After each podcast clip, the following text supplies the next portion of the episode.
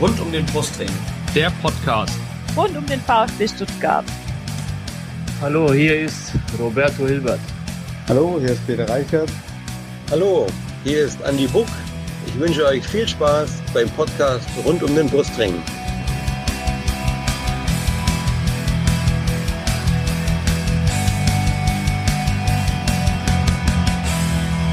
Herzlich willkommen zum Podcast rund um den Brustring. Mein Name ist Yannick. Mein Name ist Erik. Ja, sehr gut. Und dies ist Folge 111 unseres Podcasts. Ja, ihr werdet schon bei der Begrüßung gemerkt haben, wir sind heute in etwas anderer Aufstellung zugange. Nein, nicht abschalten, bleib dran. Es wird trotzdem gut, auch wenn der Lennart nicht genau, da ist. Es wird trotzdem gut. Genau, genau, es wird trotzdem gut. Äh, diesmal bin ich, der Yannick am Start, habt ihr ja gerade gehört, und der Erik. Und ähm, ja, Lennart ist heute leider beruflich verhindert. Deswegen übernehmen wir heute die Schicht. Und wir haben uns natürlich wieder einen Gast dazu geholt. Diesmal den Daniel. Zu finden bei Twitter unter Daniel-R1893. Guten Abend, Daniel. Herzlich willkommen in unserer Runde heute. Hallo, freut mich dabei zu sein. Sehr schön. Und unser Thema am heutigen Abend ist natürlich das 2 zu 0 im Nachbarschaftsduell gegen die TSG Hoffenheim am 25. Spieltag. Und bevor wir zum Spiel kommen, ganz traditionell, daran hat sich auch heute nichts geändert, stellen wir natürlich erstmal den Daniel vor. Ja, Daniel, ähm, wie bist du denn zum VfB gekommen? Wie bist du VfB-Fan geworden? Ja, da muss ich äh, wahrscheinlich ein bisschen ausholen. Ähm, als gebürtiger Kölner ist es ja wahrscheinlich eher äh, ungewöhnlich, VfB-Fan zu sein. Ähm, äh, ich bin äh, durch meinen Onkel, der ebenfalls äh, VfB-Fan ist, ähm, äh, zum VfB gekommen. Mein äh, Vater hat sich nie so sehr für Fußball interessiert, der war immer eher Motorsport ähm, interessiert und ähm, nicht so sehr für Fußball. Und ähm, das war irgendwie so als Kind auch selber angefangen bei den Bambinis ähm, äh, mit fünf, sechs Jahren zu kicken. Und ähm, mein Onkel war sowieso, ist auch mein Patenonkel war sowieso immer eine Bezugsperson für mich, weil das eigentlich eher so was wie ein älterer Bruder war. Also es ist, ähm, waren vier Kinder von der Seite meiner Mutter und meine Mutter war halt das älteste Kind und der war eigentlich so Nachzügler. Und deswegen der ist, glaube ich, nur 12, 13 Jahre älter als ich. Und dadurch, dass ich viel Zeit auch als Kind ähm, bei meiner Oma verbracht habe, ähm, waren wir da eigentlich mehr so ein bisschen wie Geschwister. Und das war halt so mein, mein großer Bruder. Also ich habe ansonsten noch eine ältere Schwester und dann eifert man ja irgendwie immer ein bisschen nach und der hat auch gekickt und wir haben zusammen gekickt. Und der war VfB-Fan. Der war das, weil ein, ein Schulkamerad ähm, bei ihm in der Klasse VfB-Fan war. Und ähm, dann bin ich halt äh, irgendwie so dazu gekommen. Und dann, äh, ja, wenn man sich dann einmal festlegt, gibt es halt irgendwie auch kein Zurück mehr. Also auf eher ungewöhnlichen Wege bist du dann zum VfB oder über Umwege bist du zum VfB gekommen. Sozusagen, ja. Wenn man das so raushören kann. Sehr Sozusagen. schön. Sehr schön. Ja, dann kommen wir zu unseren legendären, mittlerweile schon legendär gewordenen drei Fragen, die wir jedem Gast stellen in unserem Podcast. Ähm, dein erstes Spiel im Stadion beim VfB, kannst du dich dran erinnern? Ähm, kann ich mich noch dran erinnern. Äh, das war dann witzigerweise war mein erstes Spiel dann in Köln gegen den ersten FC Köln, wo ich eben mit ähm, meinem Onkel dann war. Das war äh, 93, äh, leider eine 1 zu 3 Niederlage. Ähm, aber selbst das hatte mich dann irgendwie nicht abgehalten und ich glaube, spätestens danach ähm, war es dann tatsächlich amtlich, dass ich dann äh, im rheinischen Exil sozusagen äh, die VfB-Fahne ähm, weiter hochgehalten habe und äh, ja, bis, bis heute das tue. Heute wohne ich, lebe ich in Frankfurt, ähm, aber äh, halte auch hier die Fahne noch äh, weiterhin hoch. sehr gut, sehr gut. Wart ihr da im Auswärtsblock? Finde ich immer bemerkenswert, wenn Leute dann wirklich aus so großer Entfernung weiterhin zu ihrem Verein stehen. Echt toll. Echt wart klasse. Ihr da, wart ihr da im Auswärtsblock oder wart ihr da bei Inkognito unter den normalen? Ähm, wir waren da, glaube ich, im neutralen Bereich. Also ich ähm, weiß es, äh, ich glaube, wir haben da auf der Haupttribüne gesessen. Ja, ich glaube schon. Also wir hatten auf jeden Fall Sitzplätze, das weiß ich noch. Das war noch im alten Müngersdorfer Stadion in Köln, diese, äh, diese also wirklich noch so alte Holzbänke und so weiter, ohne ähm, Rückenlehne. Das war. Ähm, oh, sehr schön. ja, ich meine, das, das muss man tatsächlich sagen. Also ähm, das das, das, das, Gute daran war, wenn man also in, in, in Nordrhein-Westfalen oder im Rheinland lebt, dass damals ja noch umso mehr es halt viele Fußballclubs drumherum gibt. Und äh, ich habe halt wirklich, ich war am Anfang fast ein Auswärtsfan, ja, sozusagen. Und ähm, ähm, weil ich halt zu den ganzen Auswärtsspielen gefahren bin. Nach Köln, nach Leverkusen, nach Gladbach, nach Schalke, nach Dortmund wir haben eigentlich alles so mitgenommen, was äh, da oben dann so in der Ecke ist und wo man irgendwie eine, eine kurze Anreise hat. Und es war so die Zeit Ende der 90er vor allen Dingen. Äh, da war ich dann so 14, 15, 16. Da, da, konnte man ja auch schon mal dann irgendwie alleine fahren mit dem Zug. Ich, und ich habe halt noch die ganzen, das war dann noch, ich habe die ganzen alten Stadien noch gesehen, die dann für 2006 mehr oder weniger ja für die WM vor allen Dingen umgebaut sind, worden sind. Also äh, Schalke, ich war noch im alten Parkstadion, wie gesagt, Köln, altes Müngersdorfer, Müngersdorfer Stadion. Ich war noch auf dem alten Bökelberg in Gladbach, ähm, äh, Westfalenstadion in Dortmund, als es noch nicht, also als die Ecken noch frei waren, als es noch nicht umgebaut war, so wie es, wie es jetzt heute ist. Ähm, ähm, wir waren in, oh Gott, in Leverkusen, also das auch noch vor dem Umbau, die ganzen Stadien, das ist eigentlich ganz witzig. Also habe ich eigentlich fast so ein bisschen damals schon was wie so eine Groundhopper-Vergangenheit äh, äh, überspitzt gesagt. Es geht bestimmt vielen Hörern gerade das Herz auf, wo du die ganzen Stadien genannt hast von damals oder so. Das Problem war, wir haben meistens auf die Mütze bekommen. Also von daher vor allen Dingen Leverkusen ist ja heute noch eigentlich ein schweres Pflaster für den VfB. Ähm, ich erinnere mich da ähm, an eine Tour äh, bei Minusgraden um Schnee 6-1 verloren. Äh, ich glaube, nach Viertelstunde stand es nur 3-0. Ähm, und ähm, naja, aber. Da kann ich mich auch mal erinnern. Da war ich hier unten in Stuttgart mal. Da war es wirklich eisekalt. Meine Tochter war dabei. Die war nicht so richtig warm genug angezogen, hat sie mir gesagt. Und da stand es irgendwie zur Pause irgendwie schon 0,3 oder 0,4 oder so. Da habe ich gesagt, komm, wir gehen heim. ja, manchmal ist es dann doch zu viel. genau. Ähm, dann kommen wir noch zur zweiten Frage. Ähm, dein erstes Trikot vom VfB. Kannst du dich daran erinnern? Oder hast du überhaupt Trikots? Ähm, ich ich habe einige Trikots. Mein, äh, mein erstes ähm, ich habe es jetzt in Vorbereitung nochmal versucht äh, zu, nachzuschauen, wann es genau war. Also es ist dieses aus, dem, äh, aus der Zeit des magischen Dreiecks.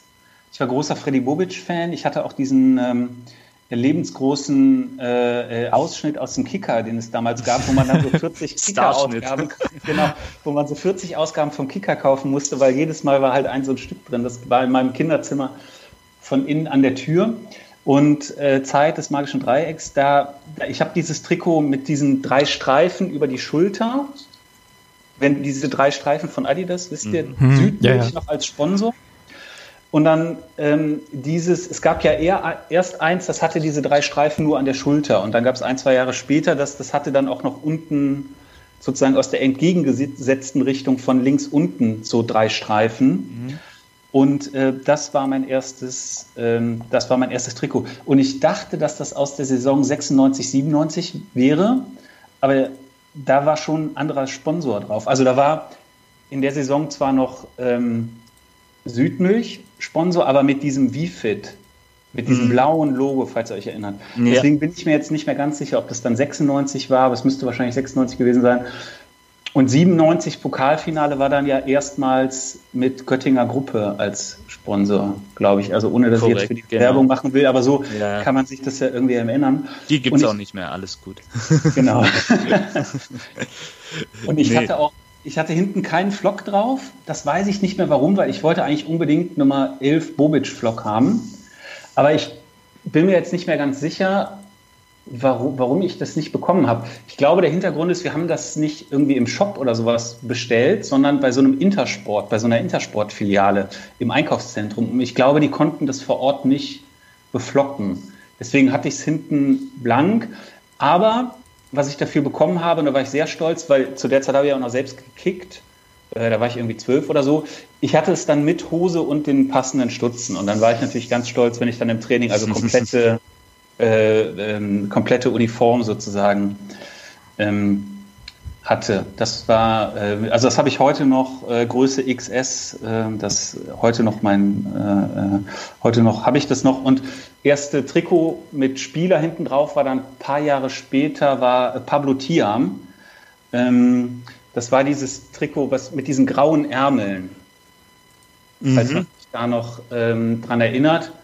Ähm, und äh, das habe ich mir dann ähm, äh, im jugendlichen Leichtsinn, ähm, weil ich tatsächlich der Überzeugung war, der Pablo Tiam bleibt beim VfB, der geht nicht zu den Bayern, habe ich mir das, glaube ich, ungefähr zwei Wochen vorher bestellt, bevor er den Vertrag bei den Bayern unterschrieben hat. Also es gab oh. da schon längere Zeit Gerüchte, aber man war halt irgendwie jung und naiv und hat gedacht, nee, der bleibt hier und der ja, aber das hat mich dann davor bewahrt, mir später dann irgendwie keine Gomez oder Kedira-Trikots oder so zu kaufen. Also von ja. daher, ähm, Genau. Ja. Genau. Man lernt daraus definitiv. So, ähm, ja, dann kommen wir zur letzten Frage. Ähm, du hast es ja vorhin kurz angeschnitten. Du bist natürlich aufgrund deiner Wohnortsituation ähm, des Öfteren dann auswärts im Stadion zu finden. Wenn du im Neckarstadion bist, wo, wo findet man dich dann? Oder? Ja, also in der Zwischenzeit habe ich eine Dauerkarte. Ich äh, wohne jetzt auch in, in Frankfurt, also bisschen näher. Bisschen näher.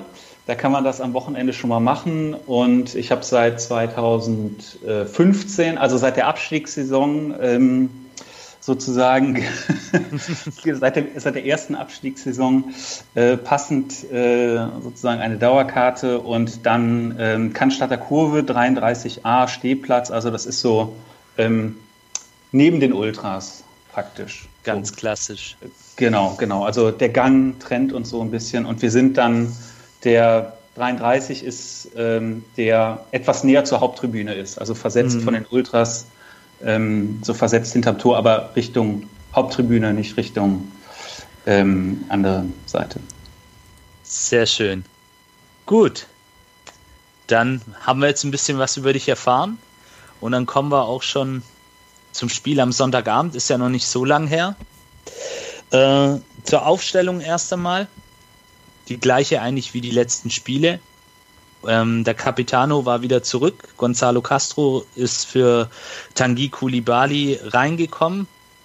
Und Eric Tommy, überraschenderweise, obwohl er eigentlich fit war und dies auch von Pellegrino Matarazzo in der Pressekonferenz so kommuniziert wurde, war nicht im Kader. Ähm, zunächst einmal, Eric, wie sehr hat es dich überrascht, dass Castro wieder zurück war? Oder hat es dich überhaupt überrascht? Ja, das war ja so der, der einzige, ja, der einzige ja, der einzige große Wechsel oder neue in der, in der Startelf, der auch äh, bei Sky hervorgehoben wurde. Und die haben halt auch gemeint, ja, ähm, ist halt auch wichtig gegen, gerade gegen so Vereine wie Hoffenheim, dass da jemand auf dem Platz ist, der stabil ist und viel Erfahrung hat und so. Und ähm, ich, ich mag den ja mittlerweile ganz gern, also so, also er zieht ja die jungen Leute richtig gut mit und hat da gute Ideen und wir haben ja auch dann im Laufe des Spiels gesehen, wie, wie unersetzlich er da gerade ist, gerade in solchen Spielen. Mhm. Und ja, hat mir, war ich gespannt, wie, wie sich's äh, dann anfühlt und es war echt gut. Also hat schon bei den ersten Aktionen habe ich schon gedacht, boah, okay, ist gut, dass er wieder da ist. ja. Was auch, ja, so, hm. so ähnlich ging's mir auch. Ist einfach so ein bisschen dann doch ein Fels in der Brandung mit seinen mittlerweile über 400 Bundesligaspielen, das merkt man ihm dann schon in der einen oder anderen Situation dann auch an, diese Erfahrung. Ja, äh, kommen wir zum Spielverlauf. Ähm, zunächst einmal war es so ein bisschen ein Abtasten mit ein paar Fernschüssen und langen Bällen vor allem. Ähm, der VfB, ähm, das war auch meine Einschätzung, so ein Stück weit ähm, hat nicht ganz so hoch gepresst wie sonst, oder? Äh, Daniel, wie hast du das gesehen, das Pressingverhalten? Habe ich, hab ich auch so gesehen. Ähm, hing wahrscheinlich ein bisschen damit zusammen, dass die äh, Hoffenheimer sich auch ähm, eher etwas mehr ähm, zurückgezogen haben. Ja. Ähm, Wäre so für mich die, die naheliegendste Erklärung. Genau. Aber, aber, mit Fernschüssen, es gab doch relativ am Anfang, ich glaube schon erste Minute, gab es doch schon mal, dass die Hoffenheimer vor unserem Tor waren, wo mir schon mal fast das Herz stehen geblieben ist. Also das war kein Fernschuss, wenn ich mich da richtig erinnere. Ähm, da habe ich schon gedacht, oh je, oh je, das, äh, das, das geht wieder so. Ja gut, die, aber hm. es war dann schon ja. im Laufe, wenn du es über das gesamte Spiel betrachtest, ähm, beziehungsweise in der ersten Halbzeit vor allem, war es dann halt schon so ein Stück weit ein wenig dann doch so ein Abtasten, dass man halt mhm. mal einen kleinen Fernschuss probiert hat, der dann aber auch auf beiden Seiten nicht so wirklich für Gefahr gesorgt hat. Ähm, und dann ähm, die erste Flanke von Castro kam dann aus dem Halbfeld, also da wären wir schon wieder beim Thema. In der zwölften Minute wurde dann aber auch geklärt von den Hoffenheimern. Und wie es oftmals in solchen Spielen dann ist, das 1-0 durch ein Eigentor von Kasim Adams, heißt der junge Mann. Äh, Waman Gituka mit einem super Doppelpassspiel mit Gonzalo Castro setzt sich dann gegen Sessegnon durch, der kurz zuvor dann auch die gelbe Karte schon relativ frühzeitig gesehen hat was uns natürlich da auch in der Situation ein Stück weit in die Karten gespielt hat. Und ja, unwiderstehlich setzt er sich durch, flankt rein. Äh, Sasa, Saja, Entschuldigung, verpasst dann mit der Hacke, wollte es diesmal brasilianisch machen. Aber dann war da eben der Kasim Adams, bedauernswerterweise aus Hoffenheimer Sicht, der dann da unhaltbar für seinen Keeper ins eigene Tor klärt. Ähm, Silas wieder diesmal wesentlich gefährlicher als vielleicht zuletzt in den letzten Spielen. Die rechte Seite, über die diesmal sehr viel ging, bedingt natürlich auch durch die frühe gelbe Karte der Hoffenheimer, besser aufgestellt. Oder wie seht ihr das? War es auch euer Eindruck, dass diesmal mehr ging über rechts? Absolut, also es war ja eigentlich von, von der fast der ersten Szene an klar, dass der VfB es über, wird über rechts versuchen würde und ähm, ähm, die Szene mit der gelben Karte war ja auch schon so eine Szene, das sollte über, Sie, über Silas laufen, ähm, soll über die Seite kommen. Cessignon muss sich dann äh, mit einem Foul behelfen und damit war eigentlich ja schon äh, so der, der Fahrplan eigentlich klar, was der, was der VfB hier ähm, primär versuchen würde. Genau. Erik, siehst du es ähnlich? Ja, ja, also es ging ja fast alles äh, über Silas dann. Also alles, was irgendwie halbwegs erfolgreich äh, von Erfolg gekrönt war oder gefährlich wurde, ging über rechts, über, über Silas und ach, ich mag den Jungen einfach mittlerweile total gerne. Am Anfang hat er mir auch gefallen, wo er dann immer mal so Schlenzer gemacht hat und so, obwohl wir uns da manchmal aufgeregt haben, dass er nicht zielstrebig gewesen ist, aber wenn man überlegt, wie der sich jetzt draus gemacht hat und wie der an sich gearbeitet hat, dass er das wirklich so auf den Punkt bringt und auch so uneigennützig, wie man dann auch später ja noch gesehen hat. Das ist einfach Wahnsinn, der Junge. Also ich würde mir echt wünschen, dass der doch noch eine Weile da bleibt, auch wenn sie da vielleicht viel Geld erlösen können, was wir gerne hätten. ja, ja ähm, daran sieht man halt, er ist tatsächlich ein Spieler, der dann doch den Unterschied machen kann und das in so jungen Jahren. Also wunderschön auf jeden Fall ähm, rausgespielt das Ganze. Ähm, danach kommen wir wieder zum Thema. Gab es einen Distanzschuss von Gonzalo Castro, der etwas geflattert hat, deswegen auch sehr unangenehm für Oliver Baumann im Tor der Hoffenheimer. Aber wie der den ausgepackt hat, ne? Also einfach, ja. das war ja quasi fast aus, aus dem Stand. Puff!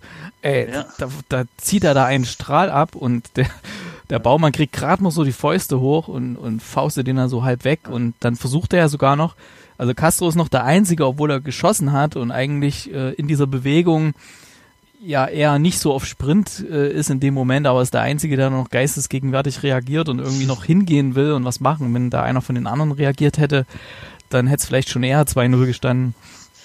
Wer weiß, ja. Hm. Aber durchaus, du sagst es, ähm, Castro, da sieht man mal wieder, was er tatsächlich auch imstande ist zu leisten. Also was er auch für eine Schusstechnik hat. Also du hast es ja gerade detailliert und fachlich korrekt beschrieben. Das war wirklich fachlich korrekt. Da packt uns, packt ja. aus dem Standenstrahl aus hier. Ja, ja natürlich. Okay. Besser kann man es ja nicht. Manchmal reichen auch die einfachen Adjektive das, oder mhm. die einfachen Wortarten, um sowas Ich habe den ja schon fast, ich habe den fast schon drin gesehen, den, den ja. Ball, wo der da so abgezogen hat. Da äh, wollte ich schon aufspringen von meinem Sofa, aber musste ich mich wieder hinsetzen. Ähm, wo, wobei mein erster Impuls war, ähm, dass ich, also als ich, als ich gesehen habe, er holt jetzt aus zum Schuss, habe ich gedacht, wäre es nicht besser gewesen, noch, noch Silas mitzunehmen, der, also noch einen Schritt zu gehen oder zwei und noch versuchen, einen, einen Steckpass auf, äh, auf Silas äh, rauszulegen, der dann wiederum in die, hätte in die Mitte legen können, vielleicht, wenn er mhm. ähm, und dann vielleicht Kalajdzic gefunden hätte. Ähm, aber der, äh, es müsste, ich habe es jetzt nicht nach, noch, noch mal nachgeguckt, aber es müsste eigentlich äh, Adams gewesen sein. Nee, beziehungsweise es müsste wahrscheinlich ähm, einer der, ne, oder was ist denn, ich weiß es nicht, ähm, hat nicht so richtig was angeboten. Ne? Also äh, in dem Moment, als er schießt, ähm, ist, kann, er nicht auf Sie, kann er nicht auf Silas passen. Aber wenn er vielleicht noch ein, zwei Schritte gemacht hätte und hätte dann nochmal rauslegen können oder ähm, auch innen durchstecken können, das war so meine erste Intention, aber der Schuss kam dann natürlich sehr gut. Aber ähm, es ist ja immer, wenn man, ähm, also von, von rechts mit rechts schießt, dann ist es ja immer relativ schwierig. Ne? Ball dreht sich ja eher weg vom Tor. Ähm, also sozusagen nicht wie, wie Robben das macht oder gemacht hat, ne, mit links, dass man die dann eben reinziehen kann, dann ist es ja immer vom Winkel her ein bisschen ungünstiger, als Rechtsfuß dann von rechts zu schießen. Aber ähm, so, wie dann, so wie er dann natürlich kam durch das Flattern, äh, war natürlich trotzdem gefährlich. Schade, dass dann keiner eben nachgegangen ist. Aber ich nehme an, Silas stand eigentlich am nächsten dran, aber er hat wahrscheinlich auch damit gerechnet, weil er relativ zentral auf Baumann kam, dass äh, Baumann ihn festhält und nicht faustet. Und das war vielleicht dann so die Sekunde, die gefehlt hätte, um oder die gefehlt hat, um noch dann irgendwie an den Abpraller ranzukommen. Hm. Genau, so, so sehe ich das auch. Das war dann einfach vielleicht auch dieser Überraschungsmoment, dass der halt wirklich so flattert und Baumann ihn dann tatsächlich auch wegfausten muss. Und deswegen, aber dennoch schön anzusehen, durchaus. Ähm, dann kommen wir, oder wobei, noch, noch eine Frage an euch, ähm, weil ich das auch privat diskutiert habe. Gonzalo Castro mit einer seiner besten Leistungen im VfB-Trikot.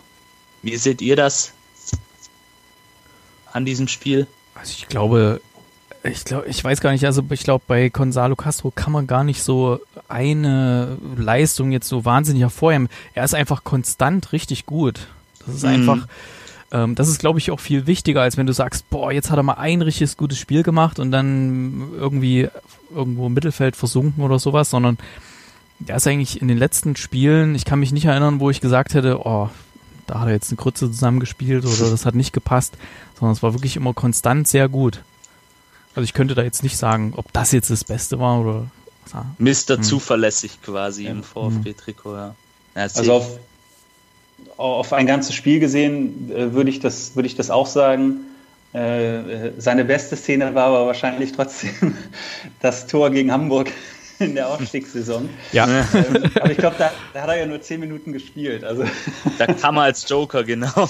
Das, das reicht ja noch nicht mal für eine Kicker-Benotung. Ich glaube, da muss man ja mindestens 25 Minuten spielen. Aber als ähm, ähm, äh, übers ganze Spiel gesehen, ähm, ich glaube, ist jetzt auch einfach ähm, in diesem 3, 4, 2, 1 mit den sozusagen mehr oder weniger zwei Zehnerpositionen hinter einer Spitze. Ich glaube, da, da haben wir jetzt auch einfach vom System oder hat Matarazzo einfach auch vom System jetzt eine äh, Position für ihn gefunden, die seinen Qualitäten und ja, vielleicht auch seinem ja, Alter oder wie, wie man das dann auch immer sagen will, ähm, ähm, am, am meisten gerecht wird oder wo er seine Stärken am besten einbringen kann. Ich meine, wenn man sich mal zurückerinnert, er hat, ich glaube, in der Abstiegsrückrunde unter Weidenziel dann teilweise irgendwie einen Sechser gespielt neben Askasibar und sollte dann irgendwie da, weiß ich nicht, was machen, irgendwelche dribbelstarken Leipziger wie Forsberg und so weiter irgendwie abgrätschen. Also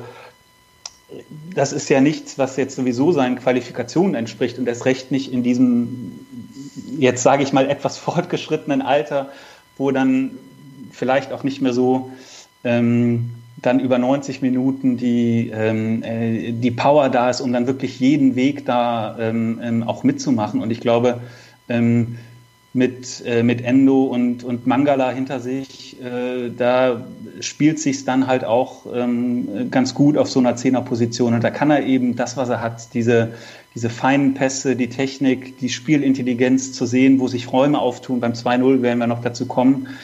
Das ist ja seine, seine Stärke und die kann er einfach auch in diesem System, glaube ich, viel besser einbringen. Auch noch als das jetzt beispielsweise unter ähm, äh, Tim Walter war, wo er dann in der Raute auf halb rechts so ein Achter gespielt hat, ähm, aber dann halt einfach ja viel mehr laufen musste, weil er nur einen Sechser hinter sich hatte, ähm, weil er auch mehr rausrücken musste dann in dieser, in dieser Rausensituation auf den Flügel. Ähm, weil natürlich dann äh, im Defensivverhalten keine Fünferkette da war, so wie es jetzt halt ist, wenn, wenn, wenn Silas sich dann auch fallen lässt und dann musste er viele Wege sicherlich auch daraus machen, um da Flanken zu unterbinden und so weiter. Und das kostet ja alles Kraft und, und Meter und dann war er häufig halt einfach gar nicht vorne, ähm, also sozusagen in den Aktionen äh, musste er erstmal das halbe Feld überbrücken, ja, wenn es dann irgendwie vorne, äh, wo er dann in, war er gar nicht in der Situation, gar nicht rechtzeitig da, wo er eigentlich dann hätte sein müssen, um einen letzten oder vorletzten Pass äh, zu spielen. Ja, also ich sehe es dann auch letzt, ähnlich wie ihr. Es hat natürlich viel auch mit der aktuellen Situation, mit der aktuellen taktischen Ausrichtung zu tun. Aber tatsächlich für mich ist es tatsächlich eine der besten Leistungen, die er bisher in seiner Zeit beim VfB gezeigt hat. Ich denke, das kann man dann auch so stehen lassen. Ja, ähm, dann gab es ja aber auch noch einen Gegner und die sind dann ab der 30. Minute, wie ich fand, ähm, auch so ein bisschen wacher geworden, haben sich dann zunächst in Form von Andrej Grammaric, der an diesem Tag überraschend harmlos agiert hat, äh, sich auch zurückgemeldet im Spiel. Zunächst einmal mit einem ungefährlichen Schuss, der direkt auf Kobel ging. Man muss aber fairerweise dazu sagen, dass der VfB nach der Führung auch nicht sehr gefährlich agiert hat. Ähm, dann gab es noch einen Zweikampf, ähm, Bibu gegen Waldemar Anton in der 36. Ähm, das war dann auch zu wenig für den Schiedsrichter. Ich weiß nicht, könnt ihr euch erinnern an die Szene? Wie habt ihr sie gesehen? Den Zweikampf zwischen Bebu und Anton in der 36. Da wurde ja dann auch so ein bisschen auf Elfmeter reklamiert. Ich habe nur die Szene mit Endo in Erinnerung, die ich auch nur zur Gruppe gepostet habe. Ich weiß es gar nicht, mit Anton weiß ich gar nicht. Okay, habt ihr sie gerade nicht? Ähm, ja, Also gut. ich, ich habe sie noch, ich habe sie noch ja? vor Augen. Ich habe okay. Ähm, im, also ich war jetzt für mich im, ähm, zu Hause am Fernseher so eine klassische Szene, wenn man es in der Realgeschwindigkeit sieht, sagt man, ist eigentlich nichts. Ähm, und wenn man es dann natürlich in zwei, drei Wiederholungen sieht, dann sieht man natürlich schon, dass da irgendwo Kontakt ist. Ich hatte dann auch die Befürchtung, dass der VAR tatsächlich noch eingreift. Mhm. Ähm, aber nicht, weil ich die Meinung teilen würde, sondern einfach, weil ich denke, dass der VAR jetzt die letzten ein, zwei Wochen ging es ja auch wieder, aber ich glaube so Januar, Februar, ich, vielleicht haben sie auch ein bisschen davon gelernt, da war ja schon, dass eigentlich ähm, fast zu viel eingegriffen wurde oder eigentlich zu viel eingegriffen wurde. Ähm, und da hatte ich einen kurzen Schockmoment und dachte, naja, ne, ein Kontakt ist schon da. Also es war jetzt für mich ein ähnlicher Kontakt wie ähm, Schalke. Mhm. Also finde ich, ich finde, ich war genauso wenig. Ja? Und Schalke hat es den Elfmeter gegeben, jetzt nicht. Ähm, aber ich, ich denke, also ich habe auch nicht mitbekommen, dass die Hoffenheimer das hinterher groß zum Thema gemacht hätten. Ich glaube, in der Gesamtschau des Spiels ähm, äh, wird man das wohl kaum äh, als, als mhm. äh, möglichen Grund anführen. Aber es ist natürlich, wenn du heutzutage beim VRR, wo man sich alles aus 25 verschiedenen Winkeln angucken kann und in der Wiederholung sieht es immer für mich nach mehr aus als, als im, als im Live-Bild. Mhm. Vielleicht ist das auch mein subjektives Empfinden. Da ist natürlich schon immer die Gefahr, dass, dass, dass dann noch irgendwelche Kontakte irgendwo an der Hacke, am Fuß, irgendwo erkannt werden, wo der Schiedsrichter in dem Moment gar nicht hinguckt, die der, die der Videoschiri aber sieht. Deswegen ist natürlich für Abwehrspieler da immer, als jemand, der selbst ein Abwehrspieler war, fühle ich da vielleicht so ein bisschen mit, ähm, äh, schon irgendwo immer Vorsicht geboten. Ne? Handspiel kommt dann noch dazu, ist eine andere Thematik, aber da bist du ja auch nur noch im Überlegen, wo kann ich denn meine Hände, Hände eigentlich noch hintun? Also ich glaube, verteidigen war noch nie so schwer wie 2021. wahre Worte, wahre Worte. Und man muss ja dazu sagen, der Schiedsrichter hatte auch einen relativ guten Blick auf die Szene. Also er hatte freie Sicht und hat auch sofort abgewunken. Also da war er sich auch relativ sicher und ja, zu, für mich war es auch zu wenig. Ähm, aber du hast es gerade auch richtig gesagt, Daniel. In der Vergangenheit wurden auch solche Elfmeter schon gepfiffen, gerade in Zeiten von VAR etc. Diesmal aber eben nicht. Dann ging es weiter mit einem Kopfball von, oh, jetzt kommt's, Kader Jabek. Ich hoffe, ich habe ihn jetzt richtig ausgesprochen. Nach Ecke direkt auf Kobel. Kader Jabek, ähm, noch eine kleine Ergänzung von mir. Im Übrigen für mich einer der auffälligsten Hoffenheimer an diesem Tag. Ähm, über ihn kam dann doch das ein oder andere Mal auch so etwas wie Gefahr auf. Ähm, und dann die wahrscheinlich größte Chance der Hoffenheimer im ganzen Spiel, die das Spiel hätte auch noch mal kippen lassen können, nämlich Andrej Grammaric nach einer Flanke ähm, kommt er frei zum Kopfball und ich sag's mal so, an guten Tagen, da macht er die eigentlich auch und es war eigentlich auch eine, wie man so schön sagt, tausendprozentige, aber Kobel hält den Ball. Ähm, zunächst einmal, was habt ihr gedacht nach dieser Chance? Ist euch auch das Herz stehen geblieben? Habt ihr ihn drin gesehen? Ich habe den drin gesehen. Also genau wie ja. bei Castro auf der anderen Seite. Und vor allem, der kam ja so scharf, ne? Also der. Mhm. Ähm, aber war das die Szene, wo da vorher der. Ach nee, das war später, wo der, wo der Kempf so komisch verlängert hatte den Ball. Das nee, war später, ja, ja, ja, genau. Nee, das war hier genau dieser Kopfball, der wirklich genau auf den Kurbel kam. Der hat auch gerade so die Hände noch hoch und hat ihn aber mm. so lässig gefangen, wie er es immer macht. Und dann so, ja, weiter, weiter. aber ich glaube, da war auch ganz schön, ganz schön Schmackes drin in dem Ball. Also, trotz dass er mit dem Kopf äh, kam. Aber ja, hat er wahnsinnig, also kam halt einfach platziert. Wenn er ein bisschen mehr links oder rechts gegangen wäre, dann hätte er nicht mehr so sicher nehmen können. Ja. Daniel, siehst du kurze Distanz. Ja. Ja, absoluter Schockmoment. Ich war in, in dem Moment, ich war in dem Moment erstmal kurz überrascht, dass er überhaupt plötzlich da so frei ist. Ich hatte wahrscheinlich kurz einfach nicht ähm, äh, auf, den, auf den Fernseher geschaut oder mir irgendwie Notizen gemacht oder ähm, ähm, nicht, und war in dem Moment einfach überrascht, wie kann denn der plötzlich da so frei sein? Und das, das war eigentlich so mein erster, mein erster Schock. Und ähm, klar, aber in dem Moment, wo der da zum Kopfball geht, denkt man, hat man ihn irgendwie schon drin gesehen. Ich habe dann instinktiv auch wieder gesagt, ähm, tausendprozentige.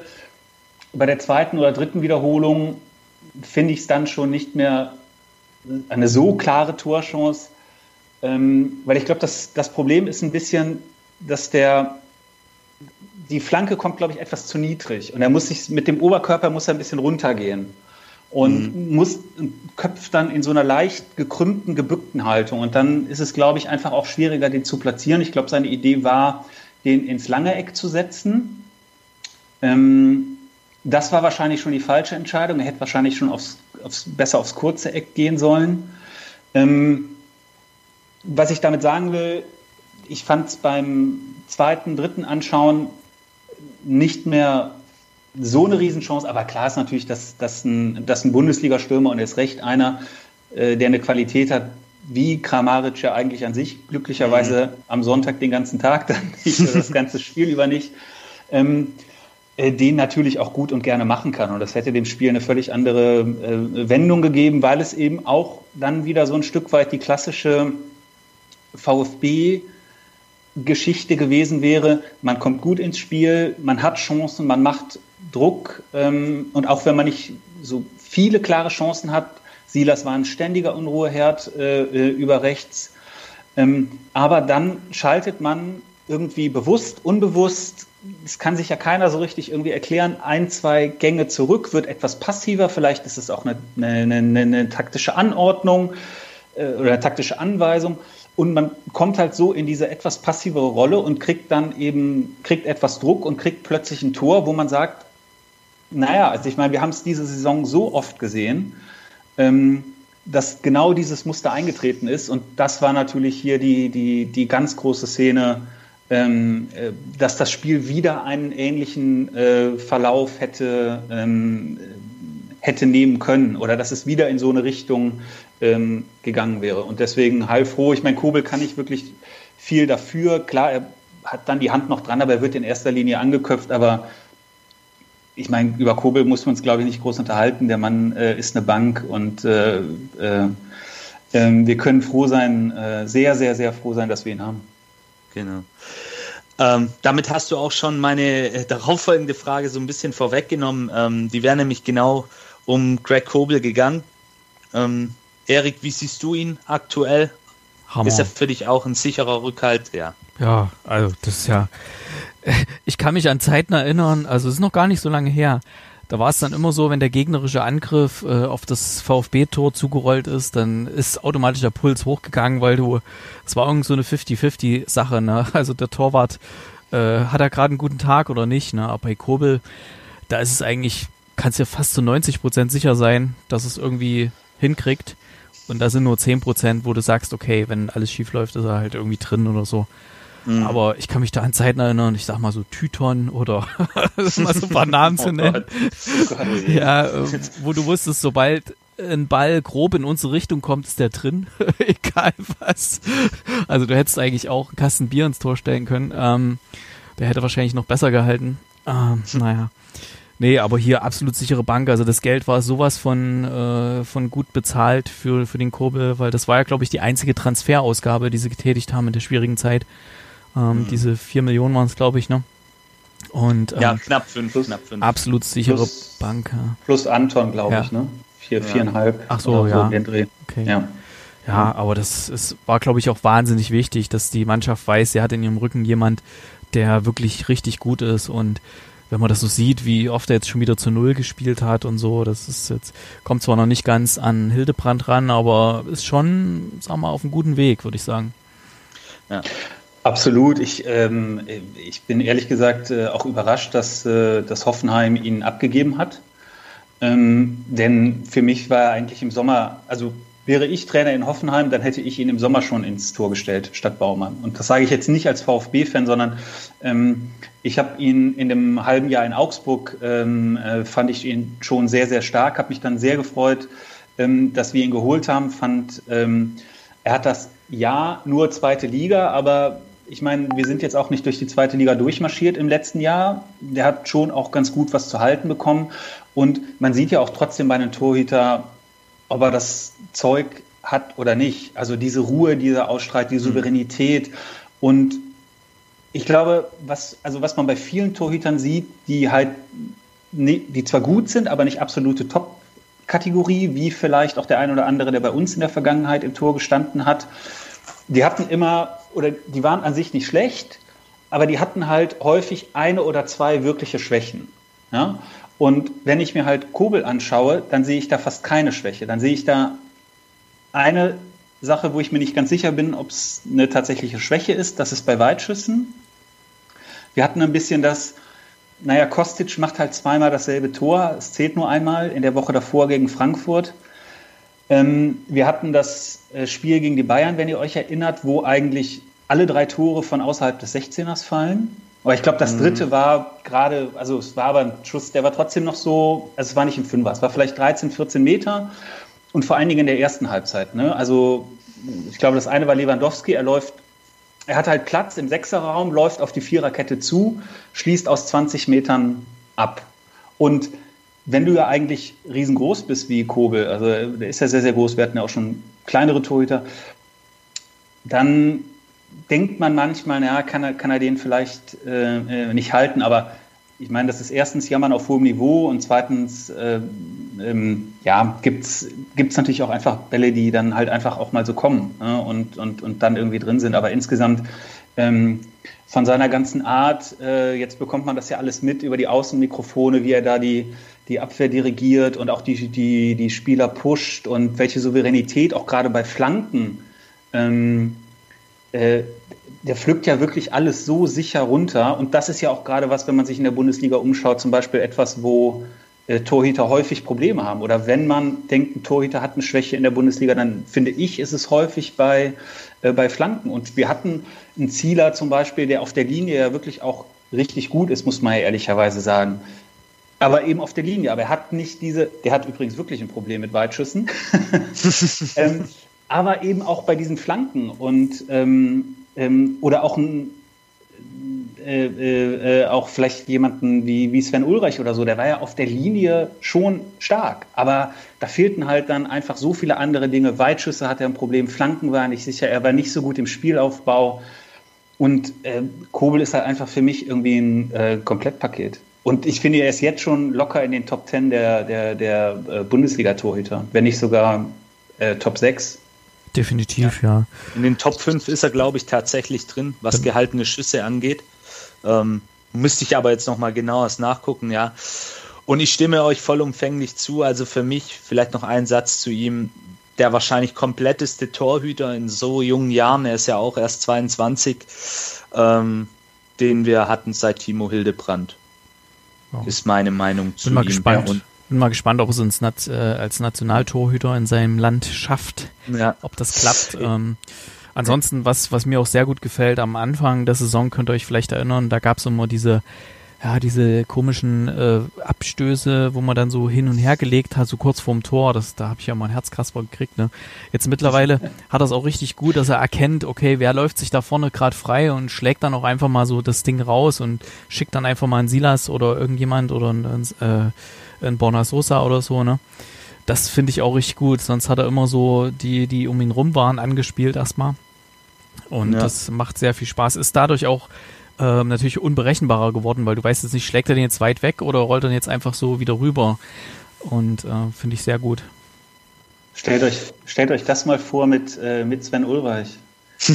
Doppelpass im Fünfer mit Georg oh Niedermeyer. Das, nein, das wollen wir uns jetzt Oder nicht vorstellen. Wie ist er, der Luschek? Adam Luschek. Oder Tuti Sunic, ja. Leute, jetzt, jetzt, jetzt, bewegen wir uns hier aber in ganz komischen Sphären. Dann, dann machen wir jetzt lieber weiter mit dem Spiel, bevor wir uns hier noch zu sehr in die Vergangenheit zurückversetzen. Ja, dann kommen wir jetzt auch tatsächlich zu was Negativem, zu, einem, zu einer Schrecksekunde, nämlich Orel Mangala in der 40. Minute muss er vom Feld. Im Nachhinein hat sich herausgestellt, er hat einen Muskelfaserriss. Ähm, VfB dann in der Folge in Unterzahl. Äh, da waren wir dann auch ziemlich gut beschäftigt. Da haben es dann die Hoffenheimer immer mal wieder versucht durchzukommen. Zum Glück nicht allzu gefährlich. Und es kam dann ein junger Mann, nämlich Na Naohiro Ahamada. Ich hoffe, den Namen habe ich jetzt auch richtig ausgesprochen. Ähm, zunächst einmal zurück zu Mangala. Die Wichtigkeit von ihm.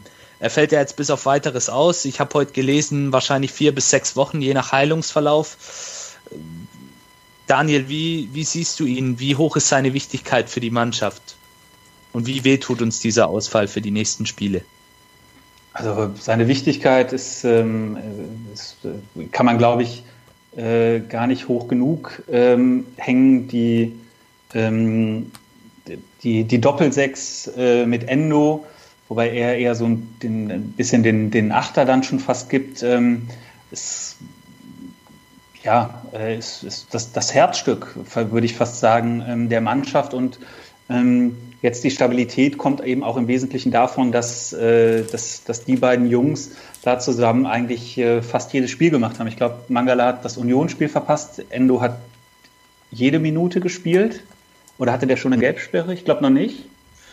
Ich glaube auch noch nicht. Nee, Endo hat noch keine ja. Gelbsperre gehabt. Und, ähm, und ich glaube, wir haben ja ein bisschen, der VfB hat ja ein bisschen gebraucht und ich glaube, wir haben ja jetzt auch ähm, wirklich tatsächlich unsere, unsere Stammformation gefunden mit der Dreierkette. Mafropanos hat sich jetzt festgespielt im Vergleich zu, zu Stenzel. Anton ist sowieso ähm, gesetzt, Kempf auch gesetzt, weil er jetzt zum Glück auch mal äh, längere Zeit verletzungsfrei ist.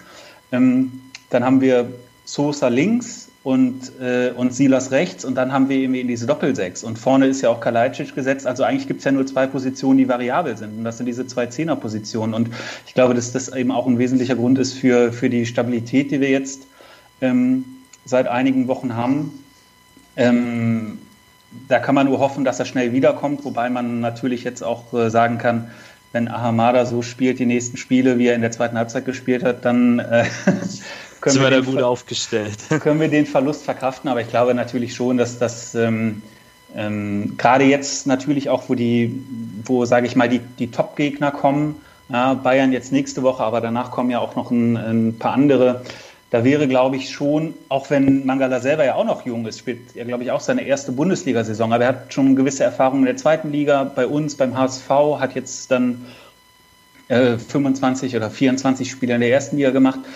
Ähm, Ich glaube, dass das vielleicht dann schon in, so gegen diese absoluten Top-Gegner doch auch nochmal den Unterschied machen kann. Aber es wird äh, interessant zu sehen sein, wie schwer der Ausfall wiegt. Ja, und jetzt am nächsten Wochenende, wir kommen später nochmal dann in der Vorschau drauf, geht es ja zu den Bayern. Dann hat der junge Ahamada gleich mal eine richtige Feuertaufe vor sich. Ähm, noch, Erik, eine Frage zu Ahamada. Wie hast du ihn gesehen? Und noch eine kleine Info. Es gibt eine verpflichtende Kaufoption in Höhe von 1,5 Millionen, wenn wir den Klassenerhalt schaffen. Ich denke. Warum sagst du mir das? Soll ich, soll ich mein Checkbuch rausholen jetzt? Nein, nein, nein. Lass mich doch ausreden, Erik. Okay. Lass mich doch ausreden. Wie, wie, find, wie gesagt, wie fandest du ihn und sind die 1,5 Millionen dann für dich eine gute Investition in die Zukunft, deiner Meinung nach? Oder doch noch ein bisschen zu riskant? Naja, so wie er sich jetzt präsentiert hat, ich meine, das war ja nur, wie lang war es? 30, 30 Minuten oder so? Oder die Drehe, ne? Äh, war es natürlich sehr gut, ne? 43. kam er rein, in der ja. 43. kam er rein. Ah, okay, also eine Halbzeit. Ähm, genau.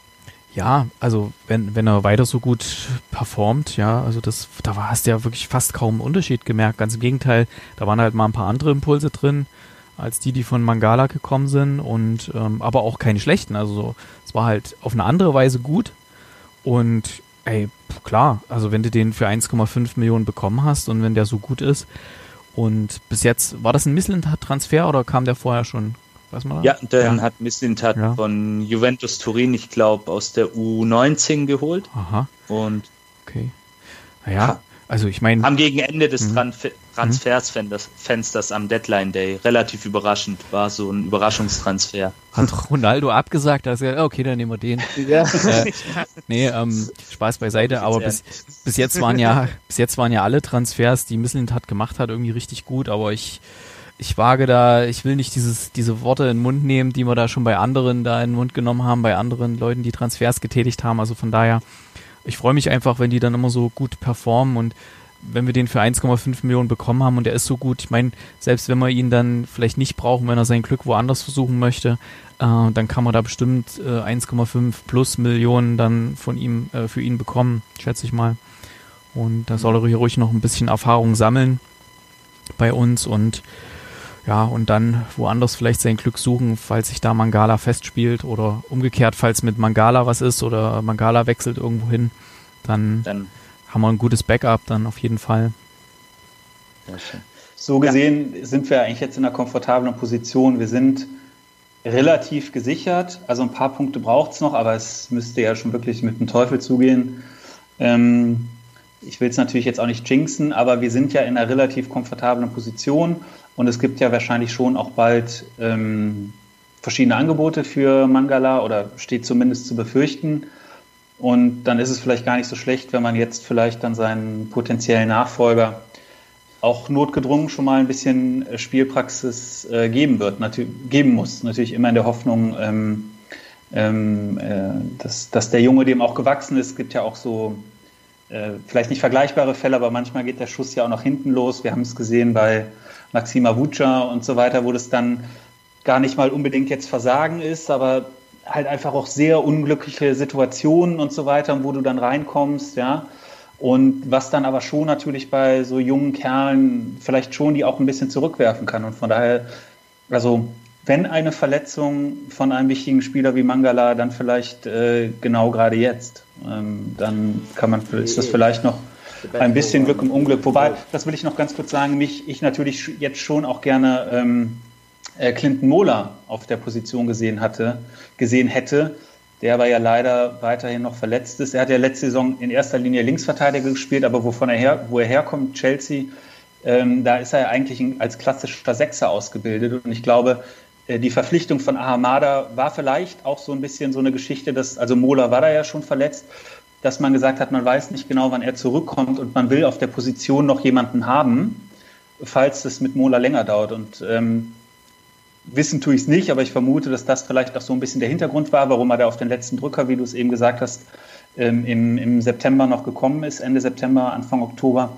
Und ähm, das wäre, wenn es jetzt tatsächlich so kommt, dann wäre es absoluter Glücksgriff, dass, dass der Transfer ähm, äh, dann damals noch getätigt wurde und wird spannend sein zu sehen. Ja. Ich glaube, unsere, und man darf nicht vergessen, Transfers, der Junge ja. ist 18 Jahre alt. Ja. Das vielleicht auch nochmal. Genau, der hat das ja bei der französischen U18 hat er ja schon mitgespielt in der Nationalmannschaft und wir haben ja mit solchen Transfers eigentlich ganz gute Erfahrungen gemacht, so Sia Pavard mhm. und so. Also ähm, ja, schauen wir mal. Also wir dürfen gespannt sein, auf jeden Fall. Daniel hat es richtig gesagt, da haben wir ein tolles Backup.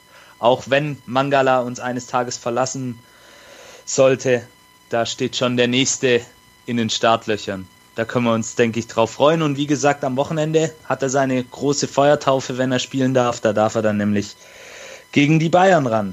So, dann kommen wir zur zweiten Halbzeit. Ist vielleicht auch, Und, äh, mir ist gerade noch ein was kurz eingefallen, ist vielleicht auch ja. gar nicht schlecht, wenn wir, wir haben ja diverse Nationalitäten, aber wir haben halt auch einige französischsprachige Spieler und ist mhm. vielleicht ganz gut, wenn da so eine Achse, die sich auch untereinander dann leben sich vielleicht auch neue Spieler gut ein. Das hat man ja, glaube ich, damals bei Pavard gemerkt, wo der, der Herr Reichel äh, da irgendwie ihn Reichert. betreuen. Reichert, Entschuldigung, ja. Genau. ja, Reichert, äh, oh Gott, wie konnte ich noch? Äh, nee, ich habe einen Kollegen, ich habe einen Kollegen, der heißt Reich, deswegen komme ich. Ähm, ähm, ja, wo er sich da seines ein bisschen annehmen musste, weil er da Französisch gesprochen hat. Jetzt mittlerweile sind halt auch andere Spieler da, die denen das ihre Muttersprache ist. Das ist auch einfacher, wenn jetzt da so ein junger Kerl reinkommt in so ein Gefüge und so. Ja. Und da kommen ja echt gute Spieler her gerade. Ne? Genau. Und mit Peter Reichert haben sie ja dann auch einen guten Mentor, der ihnen dann auch bei der Integration hilft. Den hatten wir übrigens auch mal zu Gast bei uns im Podcast. Kleine Zwischenwerbung. Könnt ihr euch auch mal anhören, diese Folge, wenn ihr es noch nicht getan habt.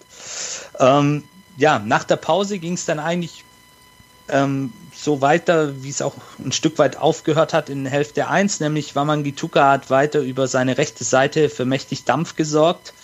Ähm, dann 55. Minute, Kobel faustet einen Distanzschuss. Wir hatten vorhin die Thematik aus dem Toreck, der kam vom Herrn Grillitsch, der Herr mit der schönen langen Mähne, österreichischer Nationalspieler von Hoffenheim. Und Hoffenheim war dann auch nach dieser Chance etwas gefährlicher ohne dabei aber es zwingen zu werden. Ich glaube, das war auch bei ihnen das Problem im Spiel, ähm, dass sie so im letzten Drittel hat ihnen einfach die Genauigkeit und die Effizienz dann auch gefehlt, letztendlich. Und ja, in der 61. kam Tanguy Kulibali ähm, für Philipp Förster. Förster wieder eher mit einer unauffälligen Partie. Wie habt ihr ihn gesehen, Erik?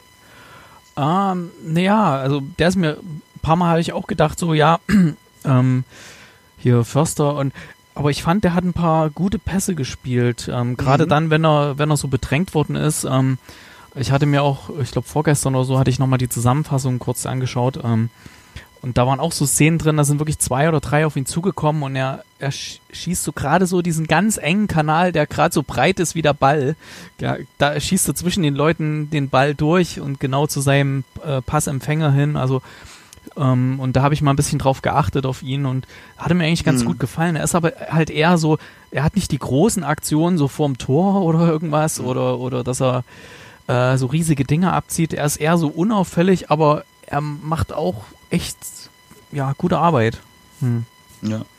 Ja, er ist, er ist der Arbeiter, würde ich mal sagen, so in der VfB-Offensive. Er ist ein sehr robuster Spielertyp. Ich weiß nicht, Daniel, wie hast du ihn gesehen in diesem Spiel? Philipp Förster? Ich, äh, ich, ich fand ihn gut. Ich glaube auch, dass er ähm, grundsätzlich ähm, wahrscheinlich wichtiger für, für unser Spiel ist, als man das bei einem ersten Blick ähm, vermuten würde. Ich fand ihn nicht ganz so stark wie gegen Frankfurt. Da habe ich ihn noch mal besser mhm. gesehen. Äh, was, und vor allen Dingen in Anbetracht der, der eigentlich auch noch mal größeren Offensivpower von Frankfurt fand ich, ähm, ähm, war da sein Spiel noch mal besser. Ich denke, er ist ein wichtiger Baustein im System, auch als Systemspieler. Ähm, ähm, und ähm, ja, also er macht das gut, er macht das solide. Ich glaube, ich glaube, er hat auch eine Zeit lang gebraucht, sich in der Bundesliga zurechtzufinden, denn ähm, das, das, muss man solchen, das muss man Spielern natürlich auch zugestehen. Ähm, dass dass er ohne Ball wahrscheinlich stärker ist als, als, als mit Ball, also im Sinne von Passwege zustellen, anlaufen, ähm, äh, auch im höchsten Tempo anlaufen. ähm, äh, Deckungsschatten und so weiter äh, geben. Also ich glaube, das spielt da schon eine wichtige Rolle. Etwas schwieriger wird es natürlich dann sozusagen im Spiel mit Ball. Da sieht man dann natürlich, dass er eben nicht unbedingt da so die Qualitäten hat, wie beispielsweise ein, ein äh, Gonzalo Castro ähm, sie hat. Aber ähm, ich finde auch bisweilen das Förster-Bashing äh, äh, dann, dann doch reichlich, reichlich übertrieben. Und ähm, auch wenn es vielleicht gar nicht immer so ernst gemeint ist, ich glaube, er hat noch, auch noch Potenzial, kann sich auch noch machen. Und im Endeffekt muss man sagen, wir haben ihn geholt in der zweiten Liga für vergleichsweise kleines Geld. Das war ja noch vor Corona. Ähm, ein Spieler, der noch in die Bundesliga gespielt hat, man muss den Spielern auch Möglichkeiten und Zeit geben zu wachsen. Und ähm, Spieler, die all das am Ball können, was ein Gonzalo Castro kann und dann noch jung sind und noch entwicklungsfähig und nicht viel kosten und noch laufen. Also die gibt es ja nicht. Also entweder sind die nicht bezahlbar für uns oder sie kommen nicht zu uns äh, alleine schon, weil sie jetzt unabhängig vom finanziellen zu einem größeren Club gehen. Also ähm, von daher, ähm, er macht das gut, er macht das solide und ich ähm, finde, er wird sich da auch noch besser und ich glaube, er ist fürs System wichtiger, als die meisten denken. So sehe ich das auch. Sehr schön.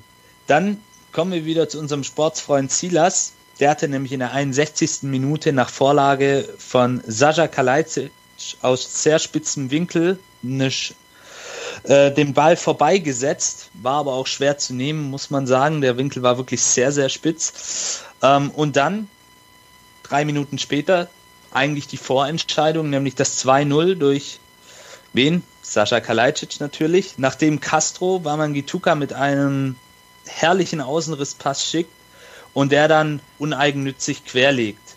Ähm, kurze, noch kurz ein paar Zahlen zu diesem Tor. Kalajdzic mit seinem 13. Treffer in dieser Saison trifft im siebten Spiel in Folge und hat damit den Rekord von Daniels Kindheitshelden Freddy Bobic aus der Saison 95-96 eingestellt muss man auch mal den Hut vorziehen. Daniel, ich hoffe, du nimmst es ihm nicht zu krumm, dass er den Rekord jetzt eingestellt hat. Überhaupt nicht. Überhaupt. Okay, sehr, sehr gut. Ja, ähm, wir hatten ja am Anfang kurz über Castro gesprochen. Äh, die Bewertung bei dieser Szene, ich denke, das Tor zu 60, 70 Prozent auch mit sein Verdienst. Seht ihr es ähnlich? Ja, ja. Absolut, absolut. absolut. Also ähm, wir haben es ja eben eigentlich schon gesagt, das ist äh, äh so Pässe in solchen Situationen gibt es, glaube ich, wenige Spieler, die das, ähm, die, die so Pässe spielen können. Und da sieht man eben auch, wie wichtig sie sind, wie, wie, wie wichtig das ist. Ne? Häufig ist es ja der vorletzte, der berühmte vorletzte Pass, der eigentlich wichtig ist, weil der wirklich die Aktion einleitet, das, das Spielfeld aufmacht. Natürlich ist es dann trotzdem, wie, wie Silas da durchgeht, also mit der Geschwindigkeit, dann mhm. natürlich auch auf dem, das darf man nicht vergessen, in höchster Geschwindigkeit auf diesem schlechten Platz ähm, den Ball dann da so kontrollieren. Also da gibt es ja den einen oder anderen, ne, da, da, reicht ja häufig schon, wenn du den, wenn der erste, zweite Kontakt oder so nicht, nicht perfekt sitzt, reicht es für, halt für den Gegenspieler, um dich dann wieder zu überholen, um wieder hinter den Ball zu kommen ähm, aus, aus Verteidigersicht. Und dann ist die Chance verpufft. Und dann macht er das natürlich super, legt den, legt den auch quer, aber äh, klar, das durch, ohne, ohne diesen öffnenden Pass ähm, ähm, fällt das Tor nicht. Und äh, wir haben es ja eben auch schon gesagt, es, es, war so häufig die Situation, dass man eben genau dieses Muster probiert hat, dass, dass, dass Castro äh, Silas schickt, so, so, so fällt das erste Tor, so, so fallen gibt es mehrere äh, andere Szenen, die noch so kommen und es war einfach ein perfektes Mismatch, muss man auch sagen. Gut von Materazzo erkannt, dass da möglicherweise oder dass da eine Schwachstelle äh, von Hoffenheim ist. Man hat über links fast gar nichts gemacht. Sosa hat in erster Linie geschaut, dass er äh, Kadajabek ähm, kontrolliert, was ihm auch größtenteils gelungen ist, bis auf diese äh, äh, ein, zwei Flankenszenen, die er dann hatte, wo man aber ja seine Gefährlichkeit gesehen hat. Und das war der Matchplan und das war ein Mismatch, das hat man sich vorher, glaube ich, so ausgeguckt. Und das dann aber so perfekt so umzusetzen, gerade auf dem schlechten Platz, ähm, ist einfach, ist einfach klasse gemacht und ist natürlich auch äh, super, sich das anzuschauen. Ist ja vor, vor, wenigen Monaten noch hätte wahrscheinlich äh, Silas versucht, selber das Tor irgendwie zu machen. Und äh, hier hat aber gleich äh, seinen Kumpel Sascha Kalajdzic da links gesehen und hat es dann doch quergelegt. Also wahrscheinlich hätte er es sogar selber reinmachen können, ohne Probleme. Weil ich glaube, der Baumann, der war schon irgendwie ein bisschen runtergegangen und er hat einfach drüber gelupft oder so. Aber ja, ja völlig uneigennützig und ja, schönes, schönes Tor, also auch ein gutes Zusammenspiel von, von allem, auch wie es komplett entsteht, das Tor. Also hat mal wieder gezeigt, dass die Mannschaft richtig gut zusammengewachsen ist. Jeder weiß, was der andere tut und macht und was er kann und ja, jeder ist sich nicht zu schade für den anderen mal einen Weg zu gehen und so. Das ist wieder sehr schön. Ich, ah, ich, ich würde so gerne im Stadion sein, wisst ihr? Ähm, ich würde es ich würd's auch den, den Leuten so gönnen, also den, dem Silas oder dem Sascha oder wie sie alle heißen oder dem Kurbel bei einer Parade oder so. Weißt du, die, die Kerle, die haben ja noch nie vor einem richtig vollen Stadion so richtig bei uns gespielt, ähm, außer jetzt zweite Liga irgendwo. Aber jetzt erste Liga gegen die Top-Vereine, wenn sie da wirklich das Ding noch drehen oder ach, das. Ah, naja, gut. Ja, bevor wir, bevor wir jetzt wieder zu melancholisch ja. werden, mach mal weiter. gleich anfangen zu weinen, weil ich merke, meine Augen werden feucht, wenn ich das höre, die Gedanken von Erik. Ähm, ja. Das wäre vor unserer Kurve gewesen, ne? Oder? Ja, das wäre wunderbar gewesen. Aber vielleicht noch eine, eine Frage zu Silas. Ähm, was denkt ihr, woran hat es gelegen? Wir hatten es ja vorhin auch kurz angeschnitten, an der frühen gelben Karte eventuell für seinen Gegenspieler Cessignon. Warum hat Hoffenheim ihn nicht im gesamten Spiel in den Griff bekommen? Zuvor hatten wir ja Gegner, die ihn dann oft auch gut zugestellt haben, wo da nicht so viel ging. Also beispielsweise die Frankfurter haben ihn da dann auch des Öfteren mal gestoppt oder auch andere Gegner. Was denkt ihr, woran hat es gelegen, dass Hoffenheim ihn in diesem Spiel nicht im Griff hatte oder nicht unter Kontrolle gekriegt hat? Das ist viel zu schnell. Viel zu schnell. Da hat er diesem Mal auch wieder den, die machen immer diesen Speedy Gonzales Preis oder wie der heißt, den sie da irgendwie ja, ausloben. Genau. Hat er auch wieder 33 km/h oder so. Der, der läuft den einfach davon, ne? Und ich meine, der ist halt auch so, so groß und ähm, ja, die, den kriegst du halt dann nicht gestoppt, ne? Wenn der einmal anzieht, dann ist der weg. Stehst du da? Daniel, siehst, kannst, siehst du es ähnlich? Ist ja, es nur die Geschwindigkeit oder ist es vielleicht noch was anderes? Die Geschwindigkeit ist natürlich Grundvoraussetzung, aber ich glaube, es ist wirklich das auch, was wir, ähm, ähm, was ich eben sagte, dass, dass man das wirklich, diesen Spielzug vielleicht auch die ganze Woche über im Training oder ähnliche Spielzüge immer wieder probiert hat. Und das war, so wirkte es auf mich eben genau, dass man von Anfang an diesen Plan hatte und dass Hoffenheim das vielleicht auch gar nicht so äh, auf dem Schirm hatte. Dann kam die gelbe Karte noch dazu, ähm, die es natürlich auch ein bisschen schwieriger macht. Und ähm, aber wirklich auch diese, ähm, ich weiß es nicht, vielleicht hat Hoffenheim mehr damit gerechnet, dass auch ähm, ähm, äh, dass mehr operiert wird mit, mit Flanken von Sosa von links, weil das hat ja auch in letzter Zeit gut funktioniert. Also es ist ja Wahnsinn, dass wir jetzt plötzlich hier auf einmal sitzen und sagen, wir haben mehrere Waffen. Also ich meine, wer erinnert sich noch an die Weinzielzeit, da hatten wir in der Offensive überhaupt gar keine Waffe. Und jetzt Willen, ja. wissen wir nicht, ob wir über links oder über rechts spielen sollen, weil beides gut ist.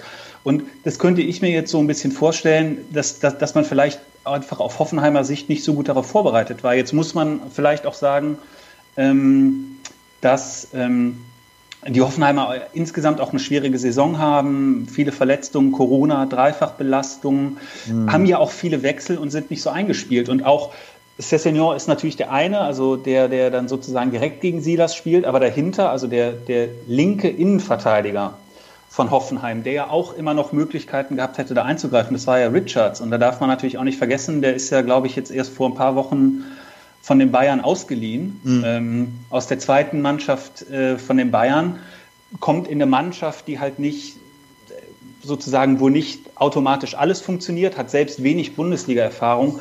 Und dann ist es, glaube ich, schon irgendwo auch ein gewisses äh, äh, Mismatch. Und man kann es ja auch umdrehen. Also die Dinge, die den VfB gerade stark machen, was wir eben schon so ein bisschen besprochen haben, mehr oder weniger die eine Startelf zu haben, wenig Wechsel zu haben, man ist eingespielt, man hat ein klares System, man hat keine Doppelbelastung und so weiter. Das ist ja bei Hoffenheim gerade alles im Gegenteil der Fall. Ne? Und ich glaube, in Summe äh, macht das dann eben auch ein Stück weit, ähm, ein Stück weit den, den Unterschied. Ähm, und äh, uns, uns kann es freuen, dass es so ist. Das stimmt. Wichtige drei Punkte haben wir dann geholt. Ähm, es gab dann nach dem 2-0 da fand ich, war bei den Hoffenheimern auch so ein Stück weit die Luft raus. Man hat es dann auch gemerkt ähm, an der Körpersprache. Es gab dann noch ein paar kleinere Halbchancen, unter anderem von Kramaric, einen Schuss von Dabur ans Außennetz in der 74. Alles in allem hatten wir das eigentlich oder der VfB dann defensiv ganz gut unter Kontrolle und auch im Griff. Eine sehr reife Leistung, wie ich fand. Ähm, Wataru Endo kommt dann nochmal mit einem Schuss nach Vorlage von Silas Wamangituka ähm, nicht am Baumann vorbei. Leider, ich hätte es ihm gegönnt. Sein Sohn hätte sich bestimmt auch zu Hause sehr gefreut, wenn er Papa nochmal getroffen hätte. Ähm, dann gab es noch einen Wechsel. Pascal Stenzel kam zur Absicherung für Silas und Roberto Massimo für Gonzalo Castro. Ähm, ja, vielleicht noch ein Wort zu Pascal Stenzel. Ähm, war ja in der Hinrunde eigentlich schon gesetzt in der Startelf, jetzt in der letzten Zeit ein bisschen raus. Ähm, ich weiß nicht, wie seht ihr das, Pascal Stenzel? Seine aktuelle Situation bei uns? Also bei Stenzel hat es ja äh, auch so ein gewisses Bashing gegeben, was, äh, was, es, was, es, was es bei Förster ähm, ja auch äh, gegeben hat. Ich glaube, ähm, ähm, also man könnte jetzt natürlich ein bisschen weiter ausholen und sagen, ich glaube, warum, also warum ist er damals geholt worden? Ähm, ähm, es war ja schon so ein bisschen, er sollte ja fast so was wie ein Schlüsselspieler hinten rechts sein, mhm. aber vor allen Dingen in einem System weiter. Also er hat ja den ungewöhnlichsten Rechtsverteidiger fast gespielt, der sich in erster Linie im Sechserraum aufhält mit großer Passsicherheit und einer gewissen Übersicht, die er durchaus ja auch hat. Und dass er eigentlich da fast von da so ein bisschen ähm, äh, so das Spiel macht, ja. Und das war aber ja was, was natürlich vor allen Dingen oder was eben auf diese konkrete Situation im System Walter irgendwie zugeschnitten war. Und ich weiß nicht, ob man ihn jetzt explizit dafür geholt hat oder ob man ihn geholt hat und mhm. dann hat sich in der Vorbereitung ergeben, dass das irgendwie passen könnte. Und da hat er ja am Anfang auch seine besten Spiele gemacht. Klar, war auch in der zweiten Liga, aber da hat er seine besten Spiele gemacht und da hat er auch einen unheimlich hohen Wert ähm, für die Mannschaft vom System her. Und das war ja eigentlich schon in der Rückrunde weniger der Fall unter, unter Materazzo. Und dann wurde natürlich auch ein bisschen rumprobiert und dann hat er ja eigentlich nur noch Rechtsverteidiger gespielt ganz, und dann einen eher klassischen Rechtsverteidiger in einer Viererkette, weil es keinen anderen gab. Für diese Position war ja nie jemand eingekauft worden. Dann hat man ja alle möglichen, also dann hieß es ja, Massimo wird jetzt auf der Position angelernt in der zweiten Mannschaft. Na gut, die hat halt nur irgendwie Oberliga gespielt, ja. Und aus einem offensiv orientierten Spieler machst du vielleicht auch nicht so schnell mal eben irgendwie in ein paar Wochen einen Rechtsverteidiger. Naja, auf jeden Fall, dann war er eigentlich ja eher so ein bisschen was wie eine Not oder sozusagen der Einzige, der noch da war, um Rechtsverteidiger zu spielen. Und mit dieser Umstellung dann jetzt vor allen Dingen in der ersten Liga, schon in den letzten Spielen der zweiten Liga, aber auch in der jetzt vor allen Dingen in der ersten Liga, mit der Dreierkette gibt es halt auch nicht mehr so richtig ähm, eine, eine Position für ihn. Also Mafropanos ist halt stärker, wenn es um die klassischen Innenverteidiger-Attribute geht, die Kopfballstärke und so weiter. Und Silas ist halt auf Außen ähm, dann, also ganz rechts außen, halt wesentlich offensiv stärker. Klar, ist er auch wesentlich schneller. Und da gibt es wirklich nicht so eine Position. Ich glaube, letzten Endes war, ist Stenzel das Freiburg-Spiel dann zum Verhängnis geworden ähm, wo er wirklich nicht gut ausgesehen hat oder wo die ganze rechte Seite nicht gut ausgesehen mhm. hat. Aber ich meine, es ist halt wie so oft, ne? du bist dann einmal raus, dann kommt wer anders rein. Es liegt vielleicht gar nicht alleine an dir, aber dann hat die Mannschaft sich so eingespielt, ist erfolgreich und dann wechselt halt ein Trainer auch nicht mehr. Ne? Und ohne dass du jetzt sagen kannst, du hast so super viel falsch gemacht, bist du dann halt einfach ein Stück weit weg vom Fenster. Und solange Mafropanos sich nicht äh, verletzt, was ja leider immer bei ihm zu befürchten steht, sieht es halt für ihn mhm. schlecht aus. Ja, klar. Aber ich denke, da müssen wir jetzt auch mal sehen, wie sich das weiterentwickelt bei ihm. ähm, hat natürlich, du hast es gerade gesagt, mit Mafropanos dann jetzt auch eine starke Konkurrenz. Und wir, wir werden sehen, wie es bei ihm weitergeht. Ähm, kommen wir dann noch zu zwei kleineren Sachen. Äh, Kobel und Anton klären dann noch gegen Kramaric und Skov und ein Abseitstor von Kulibali nach Pass von Sosa, der in diesem Spiel, wie ich fand, der jetzt nicht so stark war, wie wir es sonst gewohnt sind. Ist ja auch krass, dass wir das mal so sagen. Aber ähm, der nicht so auffällig war wie sonst. Ich denke, darauf können wir uns einigen. Ähm, ja, Meinungen zum Spiel auf Social Media haben wir heute tatsächlich keine gekriegt. Ähm, aber dafür hat uns unsere liebe Podcast-Kollegin, die Jenny, eine nette Sprachnachricht geschickt, Erik. Oh, das kam jetzt unvorbereitet. Warte mal. Ich, oh, sorry, ich spiel's mal, ich, ich, ich, spiel's mal ab, warte.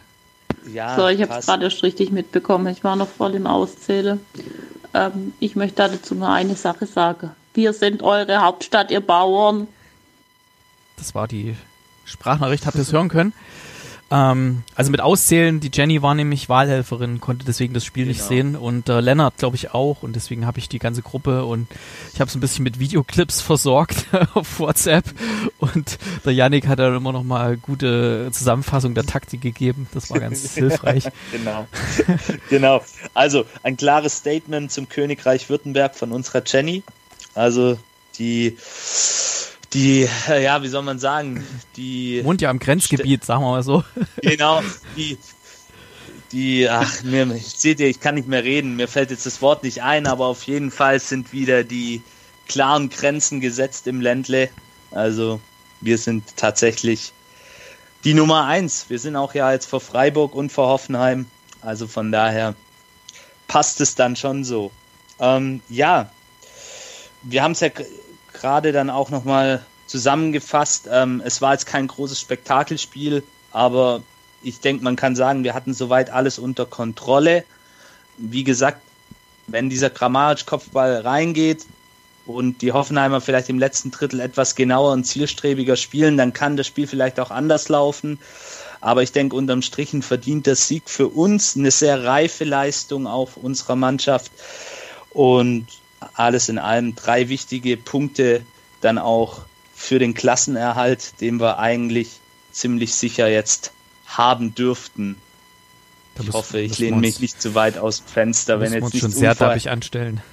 Genau, also da, wenn man auch sieht, was die Konkurrenz so macht hinter uns. Gut, die Augsburger haben gewonnen, aber da sind noch ein paar andere, die da sehr schwer am Schwimmen sind, wie man so schön sagt. Ähm, Ist es Dann- nicht mal schön, dass wir nicht in diesem Strudel sind gerade? ja, das, Ach, da bin ich auch froh. man könnte so Das- entspannt ins Stadion gehen, weißt du? Ja, wirklich Und nicht immer auf den äh, Torticker gucken und auf die Tabelle, wo wir Ja. gerade sind und wer da mein gegen Herz wen. immer Hm. schwerer mit deinen, mit deinen Aussagen heute. Aber Ähm, ich glaube, es geht uns ja allen so und allen Hörern Genau. auch, deswegen kann man es ja mal aussprechen. Noch, noch ein ähm, kurzes Statement in Richtung unserer Statistikfans. Und zwar haben uns die Kollegen von Create Football, die übrigens über einen sehr coolen Podcast verfügen.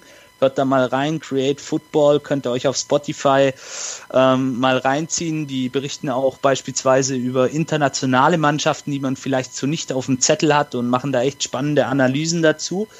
Ähm, die haben uns ein bisschen mit ein paar Infos versorgt. Und zwar gegen die TSG reicht tatsächlich eine sehr durchschnittliche Saisonleistung zum Sieg. Wir hatten sieben Torschüsse, vier davon gingen aufs Tor. Zwei waren dann drin, also sieben und, das entspricht dann 57,14 Prozent. Äh, deutlich stärkere Leistung als im Saisondurchschnitt mit 39,8 Prozent. Ja, jetzt kommt was da. Ähm, Stuttgart erlaubt Hoffenheim 20,25 ppda, also erstaunlich hoher Wert. Was ist PPD? Ach, Anzahl von gewährten Pässen bis angegriffen Genau, genau. erklärt. Also wir haben die Hoffenheimer tatsächlich schon spielen lassen. Das war ja auch das, was ich gerade so ein bisschen erwähnt habe. Ähm, die Hoffenheimer hatten durchaus im Ansatz Chancen, ihr Spiel aufzubauen, haben es dann aber so ein bisschen im letzten Drittel meiner Meinung nach nicht geschafft, für Gefahr zu sorgen. Ähm, genau. Ähm, viertes Mal zu null, auch eine schöne Randnotiz. Und das dritte Mal in den letzten sechs Wochen. Tja, Daniel, wohin kann die Reise gehen mit so einer Statistik, bevor wir jetzt gleich noch auf zwei Hörerfragen kommen? In die, wie heißt sie? UEFA Europa Conference League. Hoffentlich nicht. Okay. ähm, ja, ach, ähm, wir sprechen ja vielleicht gleich auch noch ein bisschen drüber. Das ist ja Genau, jetzt, mal das, das ist ja jetzt so ein Thema. Ähm, ich weiß nicht. Also ich halte es da, ähm, ich halte es da ganz simpel. Ich äh, denke als als Fans und auch als, also nicht nur als VfB-Fans, sondern auch als Fußballfans, weil der VfB hat ja auch früher schon mal Spiele gewonnen, nur es war halt unglaublich unansehnlich. Jetzt ist es auch noch größtenteils schöner Fußball oder zumindest dann immer wieder schöne Angriffe, schöne Tore. Ähm, äh, sollten es einfach ähm, enjoy it while it lasts, äh, sagt, glaube ich, der, äh, der Engländer oder Amerikaner dazu. Und ich glaube, da sollten wir uns keine Gedanken machen. Wir können uns ja eh nicht dagegen wehren. Also es wird am Ende das rauskommen. Wir werden mit ziemlicher Sicherheit nicht mehr absteigen. Ähm, es gibt, glaube ich, noch so ähm, ähm, Mini-Ziele, aber im Moment sollten wir uns einfach darauf ähm, äh, konzentrieren. Es ist ähm, alles, was du gesagt hast, kann man unterschreiben. Es ist alles deutlich stabiler geworden. Ähm, mhm. Man sieht es an der Anzahl der zu Null-Spiele, man sieht auch, ähm, wie es dann runtergespielt wird. Es ist immer klar, dass eine Mannschaft wie Hoffenheim, die auch vor allen Dingen offensiv ja schon auch eine überdurchschnittliche Qualität hat, dann natürlich auch ein bisschen mit dem Mute der Verzweiflung irgendwo hinten raus immer noch was probiert und immer noch mal vielleicht zu der einen oder anderen Chance kommt. Aber es war nichts hundertprozentiges mehr dabei. Mhm. Erster Linie Schüsse von außerhalb des 16ers oder aus relativ ungünstigen Winkeln. Flanken wurde komplett alles von, von Anton und vor allen Dingen Mafropanos äh, hinten rausgeköpft.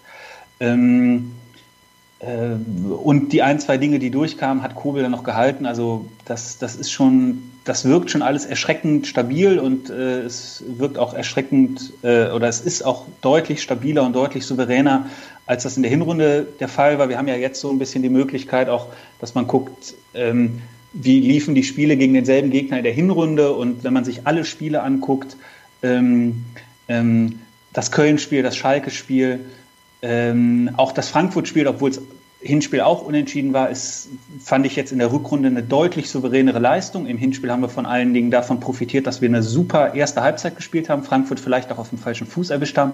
Aber als Frankfurt dann in der zweiten Halbzeit mehr Druck gemacht hat, im Hinspiel jetzt, hat man dann, sind wir ins Schwimmen gekommen, haben zwei Tore bekommen. Das mhm. war jetzt in der, in der, Rückrunde, war das deutlich ähm, stabiler, deutlich souveräner. Das Spiel gegen Hoffenheim jetzt äh, auch. Und ich denke, man kann es vor allen Dingen an der Abwehr festmachen. Und da sind wir vielleicht auch wieder bei dieser Thematik Mafropanos, Stenzel. Ähm, im, in Hoffenheim haben wir im Hinspiel drei Tore bekommen, jetzt keins. Gegen Frankfurt haben wir zwei bekommen, jetzt in Frankfurt nur eins. Ja, gegen Köln keins. Gut, Schalke war auch ein Tor, aber dafür haben wir halt dann offensiv ein Feuerwerk abgebrannt. Also das, das, das, das geht schon alles in eine sehr, sehr äh, komfortable und angenehme Richtung. Und ich glaube, da gibt es viele, die uns ähm, aktuell äh, darum beneiden. Und wenn man sich anschaut, ähm, andere Mannschaften, die vielleicht nominell besser besetzt sind, wie jetzt eben Hoffenheim, aber auch Gladbach, da ist, ist alles ein Einzelfall, kommen bei allen mhm. verschiedene einzelne Aspekte nochmal hinzu, aber es ergibt sich ja schon irgendwo ein Muster und ähm, ich finde, es gibt, also da in diesem jenseits der Top 6 Teams gibt es eigentlich fast keine Mannschaft, mhm. die, die, die, die so ähm, konstant und stabil ist äh, wie der VfB im Moment. Ja, also es liest sich gut und es sieht auch alles gut aus. Ich denke, so können wir das erstmal auch stehen lassen und den Klassenerhalt sollten wir auch sicher haben. Dann kommen wir noch ähm, kurz zu den zwei Hörerfragen, die uns auf Instagram erreicht haben. Zum einen vom Dunch-3998. Ähm, der fragt nämlich, seht ihr es auch meiner Meinung nach ähm, genauso, ähm, dass es besser wäre, nicht in einen europäischen Wettbewerb zu kommen? Erik, hast du Bock auf internationalen Fußball im Neckarstadion, ja, nicht, wenn in der ich, Conference League. Na gut, ist die Frage, ob es die Conference League ist oder was anderes. Also gehen wir jetzt mal, wir, wir stapeln tief hier in Stuttgart. Nee, ach, ich will das Thema Europa gar nicht in den Mund nehmen. Also das, okay. die soll sich erstmal finden, die Mannschaft. Äh, wir sind ja trotzdem mhm. äh, gerade noch zweite Liga hinter uns, jetzt schon wieder von Europa träumen. Es geht einfach nicht und erstmal konsolidieren, gucken, dass man konstant die gute Leistung bringt. Nächste Saison auch wieder. Und wenn wenn wir europäisch spielen, dann möchte ich bitte auch im Stadion können. okay, also ja, ich sehe es ähnlich. Also ich weiß nicht, ob ich echt Bock habe auf die Conference League, ähm, beziehungsweise ob es vielleicht dann doch nicht zu früh wäre, für diese junge Mannschaft mit dieser Doppelbelastung dann gleich im zweiten Jahr Bundesliga anzutreten. Vielleicht erklären wir es also, nochmal kurz für die, für die Hörer, weil wir haben ja auch ein bisschen gerätselt, was ist jetzt eigentlich diese Conference League? Also es gibt ja, mal, Erik. Ja, es gibt ja die, die Champions League, ähm, das sind ja die, die ersten drei Plätze der Bundesliga, die gehen in die, richtig? Ersten drei, ne? Korrekt, ja. ja die ersten der, drei. Vier. Quali, der dritte geht, glaube ich, in die Quali, oder? Oder der vierte? Vier. Vier geht in die Quali. Der vierte haben geht wir drei, Quali. drei direkte haben wir, ja stimmt, drei direkte genau. haben wir, ja. Und dann war doch aber irgendwas, wenn der Pokalsieger auch gleichzeitig oder irgendwas, ne, dann. Im Europacup ja. ist dann berechtigt der ja. siebte. So. Dann gibt's ja den, den Europapokal, ähm, den, äh, die, die Europa League, wie sie so schön heißt. Das sind dann die anderen Plätze dahinter. Und jetzt gibt's noch eine neue Liga, sozusagen die, die dritte europäische Liga. Wenn wir sagen, die Champions League ist quasi die erste Liga, die Europa League die zweite Liga und dann gibt's noch für die, die schlechter sind, die weiter hinten platziert sind, äh, gibt's dann die dritte europäische Liga, das ist dann die sogenannte äh, European Conference League. Das ist momentan, würde das bedeuten, dass der Tabellensechste oder der Tabellensiebte sich dafür ähm, qualifiziert. Ähm, der siebte wäre es dann, wenn der DFB-Pokalsieger sich quasi über die Liga für den Europacup qualifiziert hat, dann ist es der siebte. Ansonsten ist es der Tabellensechste. Und hier müssen wir mal schauen, wie dann der DFB-Pokal halt ausgeht. Ansonsten die, die Conference League ist auch so ein ganz wildes Konstrukt, was da irgendwie aufgesetzt worden ist. Mm, es gibt zum einen sehr, sehr viel weniger Geld als in der Europa League, wo es eh schon wenig gab, was man gesehen hat. Ähm, viele Vereine, die sich zwar so ein bisschen gefreut haben, dass sie jetzt europäisch spielen, aber dann gemerkt haben, ja, wenn sie irgendwie nach Kasachstan oder so reisen müssen ähm, und dann quasi zwei Tage später wieder in der Bundesliga ein wichtiges Spiel haben, das ist irgendwie nicht so toll und ähm, zieht ja auch Kosten nach sich und so. Und das holst du halt alles nicht mehr rein, ähm, gerade auch bei diesem aufgeblähten Turniermodus, was die da haben mit Qualifizierungen und Qualifikationsrunden und hast du nicht gesehen. Und bei der Conference League wird es dann nicht viel besser.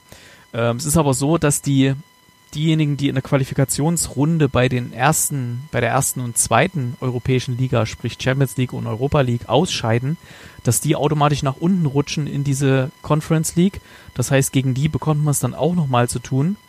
Das heißt, wenn da irgendeine so Top-Mannschaft gerade einen schlechten Tag hat und irgendwie ausscheidet, dann rutscht die dann auch nach. Dann heißt, äh, du kriegst vielleicht als Tabellensiebter in Deutschland plötzlich mit dem, im dümmsten Fall mit dem Tabellenersten äh, aus Italien zu tun oder so, was vielleicht auch ein bisschen unfair ist, ähm, obwohl alles ist möglich, aber ja, ähm, das ist halt ein ganz kurioses Konstrukt. Also man kann sich da einlesen. Äh, ich glaube, das haben noch nicht mal mittlerweile alle Funktionäre und alle Spieler durchdrungen, was das überhaupt bedeutet und wie das funktioniert. ist auf jeden Fall so, also der einzige positive Anreiz, den es gäbe, wenn man die diese Europa Conference League gewonnen hat, wenn man der Sieger ist, wenn man diesen steinigen Weg gegangen ist, den, den langen steinigen Weg, dann äh, und Sieger ist, dann hat man nicht nur den Pokal, den es dann irgendwie gibt, ähm, sowas wie der Sun Express Cup von Antalya oder so, sondern ähm, man darf auch dann nächstes Jahr sofort in der Gruppenphase der Europa League anfangen. Das ist doch was, oder? Ja, herrlich. Also man spart Wunderbar. sich die Qualifikation und ist in der Europa League auf jeden Fall. Es okay. sei denn, man qualifiziert sich über die eigene Bundesliga, zum Beispiel jetzt in unserem Fall, für, als Champions League Platz. Dann natürlich nicht, ja. dann verfällt der Platz. Ja. Genau. Aber ja. lasst uns nicht selber ungelegte Eier sprechen. Nee, das, glaube, ist, doch, das doch, soll doch kommen, oder? So, ja, ja, ja. Wäre schon schön, aber wie gesagt, ich sehe es noch ein bisschen kritisch, was die Doppelbelastung angeht. Ich würde es mir gerne erstmal bei einem anderen Verein angucken, was ja, das genau. so bedeutet. Also von mir aus kann da Union Berlin sich da gerne dafür qualifizieren und dann irgendwo uh, irgendwo hinfliegen ins russische Hinterland und ja. da gegen irgendeinen drittklassigen Dorfverein kicken. Ja. Sehr gut. Okay. Ja, dann kommen wir noch natürlich zur zweiten Hörerfrage. Die ist etwas ausführlicher. Ich versuche die mal zusammenzufassen. Und zwar kam die auch vom Journey 1893 über Instagram. Ähm, er ist auch mit der Mannschaft sehr zufrieden. Er hat auch diesen Reifeprozess, den wir vorhin ja ausführlich analysiert haben, sieht er und dass eben auch die Mannschaftsleistung ihm sehr imponiert hat. Ähm, und dass eben viel über die rechte Seite ging im Spiel gegen Hoffenheim.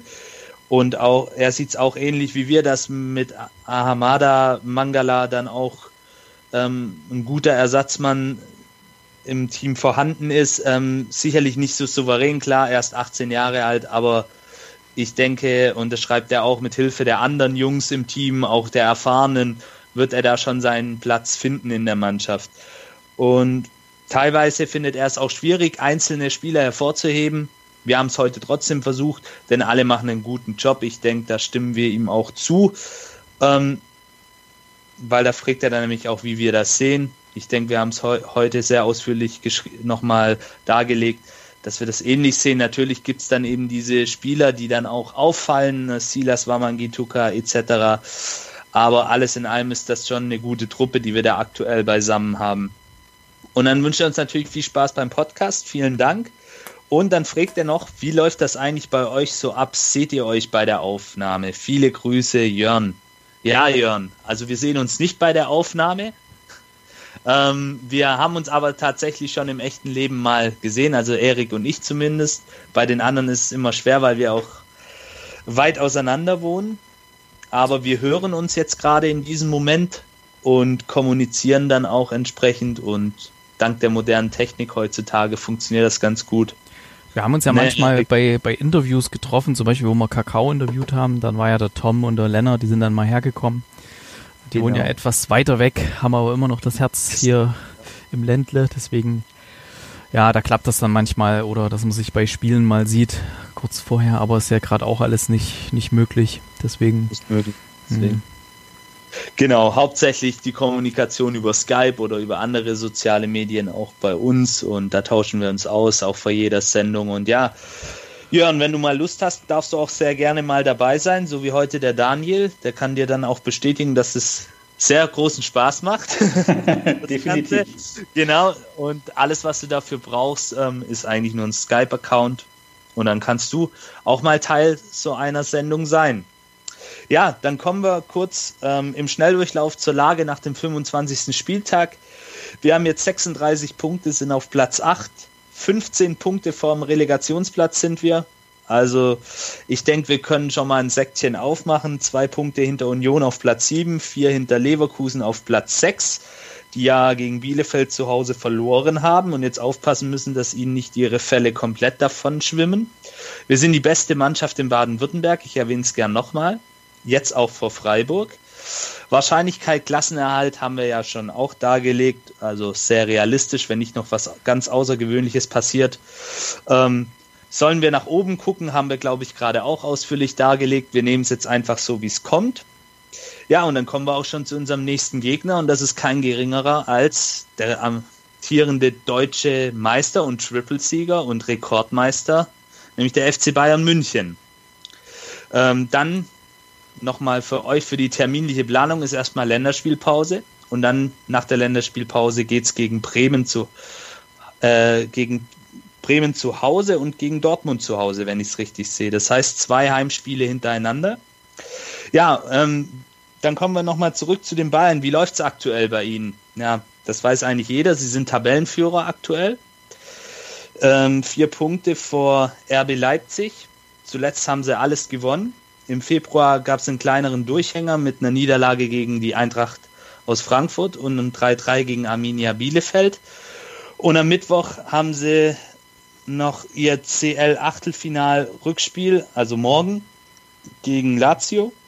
Und das sollte eigentlich eine klare Kiste werden. Das Hinspiel auswärts haben sie bereits mit 4-1 gewonnen ja, ein bekanntes Gesicht gibt es auch in den Reihen der Bayern aus VfB, aus der VfB-Perspektive, nämlich Benji Pavard, der zuletzt auch wieder regelmäßig gespielt hat nach seiner äh, Covid-19-Erkrankung. Ja, Erik, möchtest du noch was zu Benji Pavard sagen? Freust du dich, ihn wiederzusehen? Ah ja, ja, ich mag den ja. Ich gucke den bei der französischen Nationalmannschaft. Also, ich, ich hoffe mal, dass, dass er uns nicht, nicht irgendwas Fieses dann einschenkt ja. oder sowas. Das hoffe ich mal nicht. Ja. Äh, ähm, aber gut, ähm, ja, ist halt das, so ist halt das Geschäft. Er ist halt jetzt da und äh, ich freue mich für ihn, dass er jetzt bei so einem äh, internationalen Topverein ist. Ist halt, kann man nicht anders sagen und ähm, das hilft ihm ja auch in der Nationalmannschaft und so. Ja. Ansonsten würde ich mal sagen, ähm, gegen das Spiel gegen die Bayern, das bin ich noch nie so entspannt angegangen, weil das ist irgendwie, ähm, ja, pff, alles kann, nichts muss. Also das, das gute alte Swingerclub-Motto. Ähm, und ja, keine Ahnung, also ich meine, wir haben die Bayern auch schon mal 4-1 besiegt, ja, also irgendwie Champions League bisschen durch waren und alles und wir sie einen schlechten Tag hatten. Ja, als wir keinen Druck ja. hatten, ja, ja. Ja, geht alles, ne, geht alles. Ich bin da völlig entspannt und ähm, ich meine, wenn, das Stadion eh leer ist, das ist völlig wurscht, ob das jetzt ein Heimspiel ist oder ein Auswärtsspiel. Das hat ja der VfB mittlerweile auch gelernt. Mittlerweile gewinnen sie auch zu Hause. und ja. ist ja egal, wo die leere Hütte ist, ne? Ja, genau. ich bin da sehr entspannt. Ich, ich, ich, hoffe sogar so ein kleines bisschen, äh, wenigstens auf dem Unentschieden, wenn nicht sogar auf dem, auf dem Sieg. Ähm, mhm. Weil ich glaube, das ist mal wieder fällig, dass die Bayern mal wieder eins verlieren, damit es ein bisschen spannend wird, auch im Meisterschaftsrennen. Mhm. Klare Ansage von Erik. Daniel, kurz und bündig, ist eine Überraschung drin am Samstag in München. Ich glaube schon, dass, dass sie drin ist. Wir haben es im Hinspiel ähm, gezeigt, dass wir mithalten können äh, mit solchen Teams. Aber auch da hat sich ja schon ein bisschen gezeigt, dass es dann am Ende dann doch die paar Prozentpunkte dann, ähm, dann, dann eben fehlen. Sei es vorne, Förster vergibt eine gute Chance zum 2-1 oder hinten kannst du dann eben gegen so Top-Leute auch nicht alles verteidigen. Da passiert auch mal ein Fehler und dann ähm, aber ich glaube, das ist auch gar nicht schlimm. Ihr habt äh, völlig richtig gesagt. Wir können das völlig entspannt angehen. Und ähm, mhm. ähm, ich glaube, wir sind jetzt, das haben wir eben ausführlich besprochen, besser und gefestigter als im Hinspiel. Aber die Bayern hatten, glaube ich, auch im Hinspiel so ein bisschen diesen Herbstdurchhänger, den sie jetzt wahrscheinlich überwunden haben, können sich jetzt in der Champions League gegen Lazio auch noch schonen. Es ist, es ist möglich, aber es ist unwahrscheinlich. Aber ich glaube, da geht es einfach darum, uns gut aus der Affäre zu ziehen. Und ähm, ich finde, bei solchen Spielen ist eigentlich immer das, ist eigentlich immer das Wichtigste, dass man irgendwie sich da, sich da achtbar schlägt und sympathisch irgendwie zeigt, weil man darf natürlich schon auch nicht vergessen, dass so ein Spiel nochmal ein bisschen mehr Aufmerksamkeit bekommt, auch bei jetzt nicht nur so den Hardcore-Fußballfans, die jedes Spiel schauen, sondern ich sag mal so Kategorie Sportschau-Gucker, die kennt ja auch jeder und dann finde ich es eigentlich immer ganz gut. Nach vielen Jahren, mhm. wo es jetzt dem VfB schlecht ging, jetzt haben wir auch noch diese ganze Personalvorstands- ähm, Präsidentenwahl-Thematik und so weiter. Da gibt der VfB nicht immer so ein gutes Bild ab. Und deswegen freut es mich immer, wenn man dann auch sozusagen einem etwas breiteren Publikum ähm, sich dann irgendwie so ganz gut und sympathisch äh, ähm, äh, präsentiert. Und das ist uns im Hinspiel gelungen und mehr können wir, glaube ich, auch nicht erwarten. Genau. Wenn, wenn ein Punkt runterfällt, dann nehmen wir den gerne mit. Ähm, und dann ist es ein Punkt mehr auf den Weg zu den 40 Punkten. Übrigens, das, das Wetter äh, in München äh, zum Anspiel ist ähm, zwischen minus zwei und minus drei Grad, leichter Schneefall und windig. Also ist jetzt nicht gerade ideale Bayern-Bedingungen, ja. Ja. Und, ähm, ich, aber ich merke, ihr, der, der, der Erik spekuliert so ein bisschen. Okay, ja, man hat es ja gesehen bei dem, was war das für ein Spiel, wo es so geschneit hat, da haben sie auch keinen Stich gesehen irgendwie. Ähm, ja. Aber jetzt, jetzt stellt euch doch mal vor, nehmen wir mal an, jetzt hier irgendwie Sascha Kalajdzic und Silas Wamangituka und wie sie alle heißen, die machen da ein richtig gutes Spiel, dann, ah, dann, dann sind die doch im Sommer weg, oder? Dann, dann werden die doch weggekauft. Und wenn es die Bayern selber kaufen, also. Das ist das, ist das Los, ich glaube, ja. das ist so ein bisschen das Los der Vereine, ja. wie im VfB Stuttgart. Wenn du solche Jungs hast in deinen Reihen, die dann plötzlich explodieren, die konstant gute Leistungen zeigen. Das ist ja bei den genannten so. Dann weckt das Begehrlichkeiten und die Jungs stehen alle am Anfang ihrer Karriere und haben allesamt meiner Meinung nach ähm, das Zeug dazu, den nächsten Schritt zu gehen. Und der nächste Schritt ist halt leider Gottes nicht bei uns in Stuttgart, sondern der ist dann eben bei Vereinen, die etwas höher angesiedelt sind aktuell, was das Sportliche, aber auch das Finanzielle angeht. Und damit müssen wir uns einfach anfreunden und ich denke, wir können einfach froh sein, dass wir einen Sven Mislintat haben, der dann da auch für genug Nachschub in unseren Reihen sorgt, der wahrscheinlich schon wieder fleißig scoutet mit seinem Team und nach den nächsten Juwelen Ausschau hält und ja, damit müssen wir uns anfreunden, aber wir genießen jetzt einfach die Zeit, solange die Jungs noch bei uns sind. Bei vielen haben wir das Heft auch noch in der Hand, was die Ablösesumme angeht. Somit partizipieren wir ja dann auch ein Stück weit davon. Und deswegen, das, klar ist es schade, wenn die Jungs dann gehen, aber auf der anderen Seite sei es ihnen dann auch gegönnt, wenn sie wirklich das große Potenzial oder die große Chance haben, bei, bei einem ganz großen Club zu spielen, dann sollen sie die auch nutzen. Und es gibt ja, es kann ja auch eine Erfolgsgeschichte sein. Also es äh, ähm, ich denke zum Beispiel jetzt da an so eine Geschichte oder so eine Karriere wie Sami Kedira, der das dann ähm, ein paar Jahre da geblieben ist. Aber da hat ja dann irgendwie auch jeder Verständnis für. Der ist dann auch nicht zu den Bayern gegangen, sondern äh, zu Real Madrid. Da hat ja dann irgendwie auch jeder Fan Verständnis dafür, dass das mhm. Clubs sind, die können andere Gehälter bezahlen und die das ganze Renommee und die spielen permanent Champions League. Man Nochmal will sich ein anderes Level. Ich genau. glaube, Genau, ich glaube, da hat dann auch jeder Verständnis für und ich glaube auch nicht, dass es jetzt von einem Spiel abhängt. Ich glaube, der Fußball ist mittlerweile so professionell und so durchgescoutet, wenn jemand den äh, jetzt von PSG oder auch Man City oder vielleicht eine Etage tiefer, sagen wir mal Red Bull Leipzig oder so Clubs oder gute Premier League Clubs wie vielleicht Everton, wenn die einen Silas äh, auf, den, auf dem Zettel haben, jetzt schon durch die Saison, dann haben sie den unabhängig von seinem Auftritt am Samstag gegen die Bayern mhm.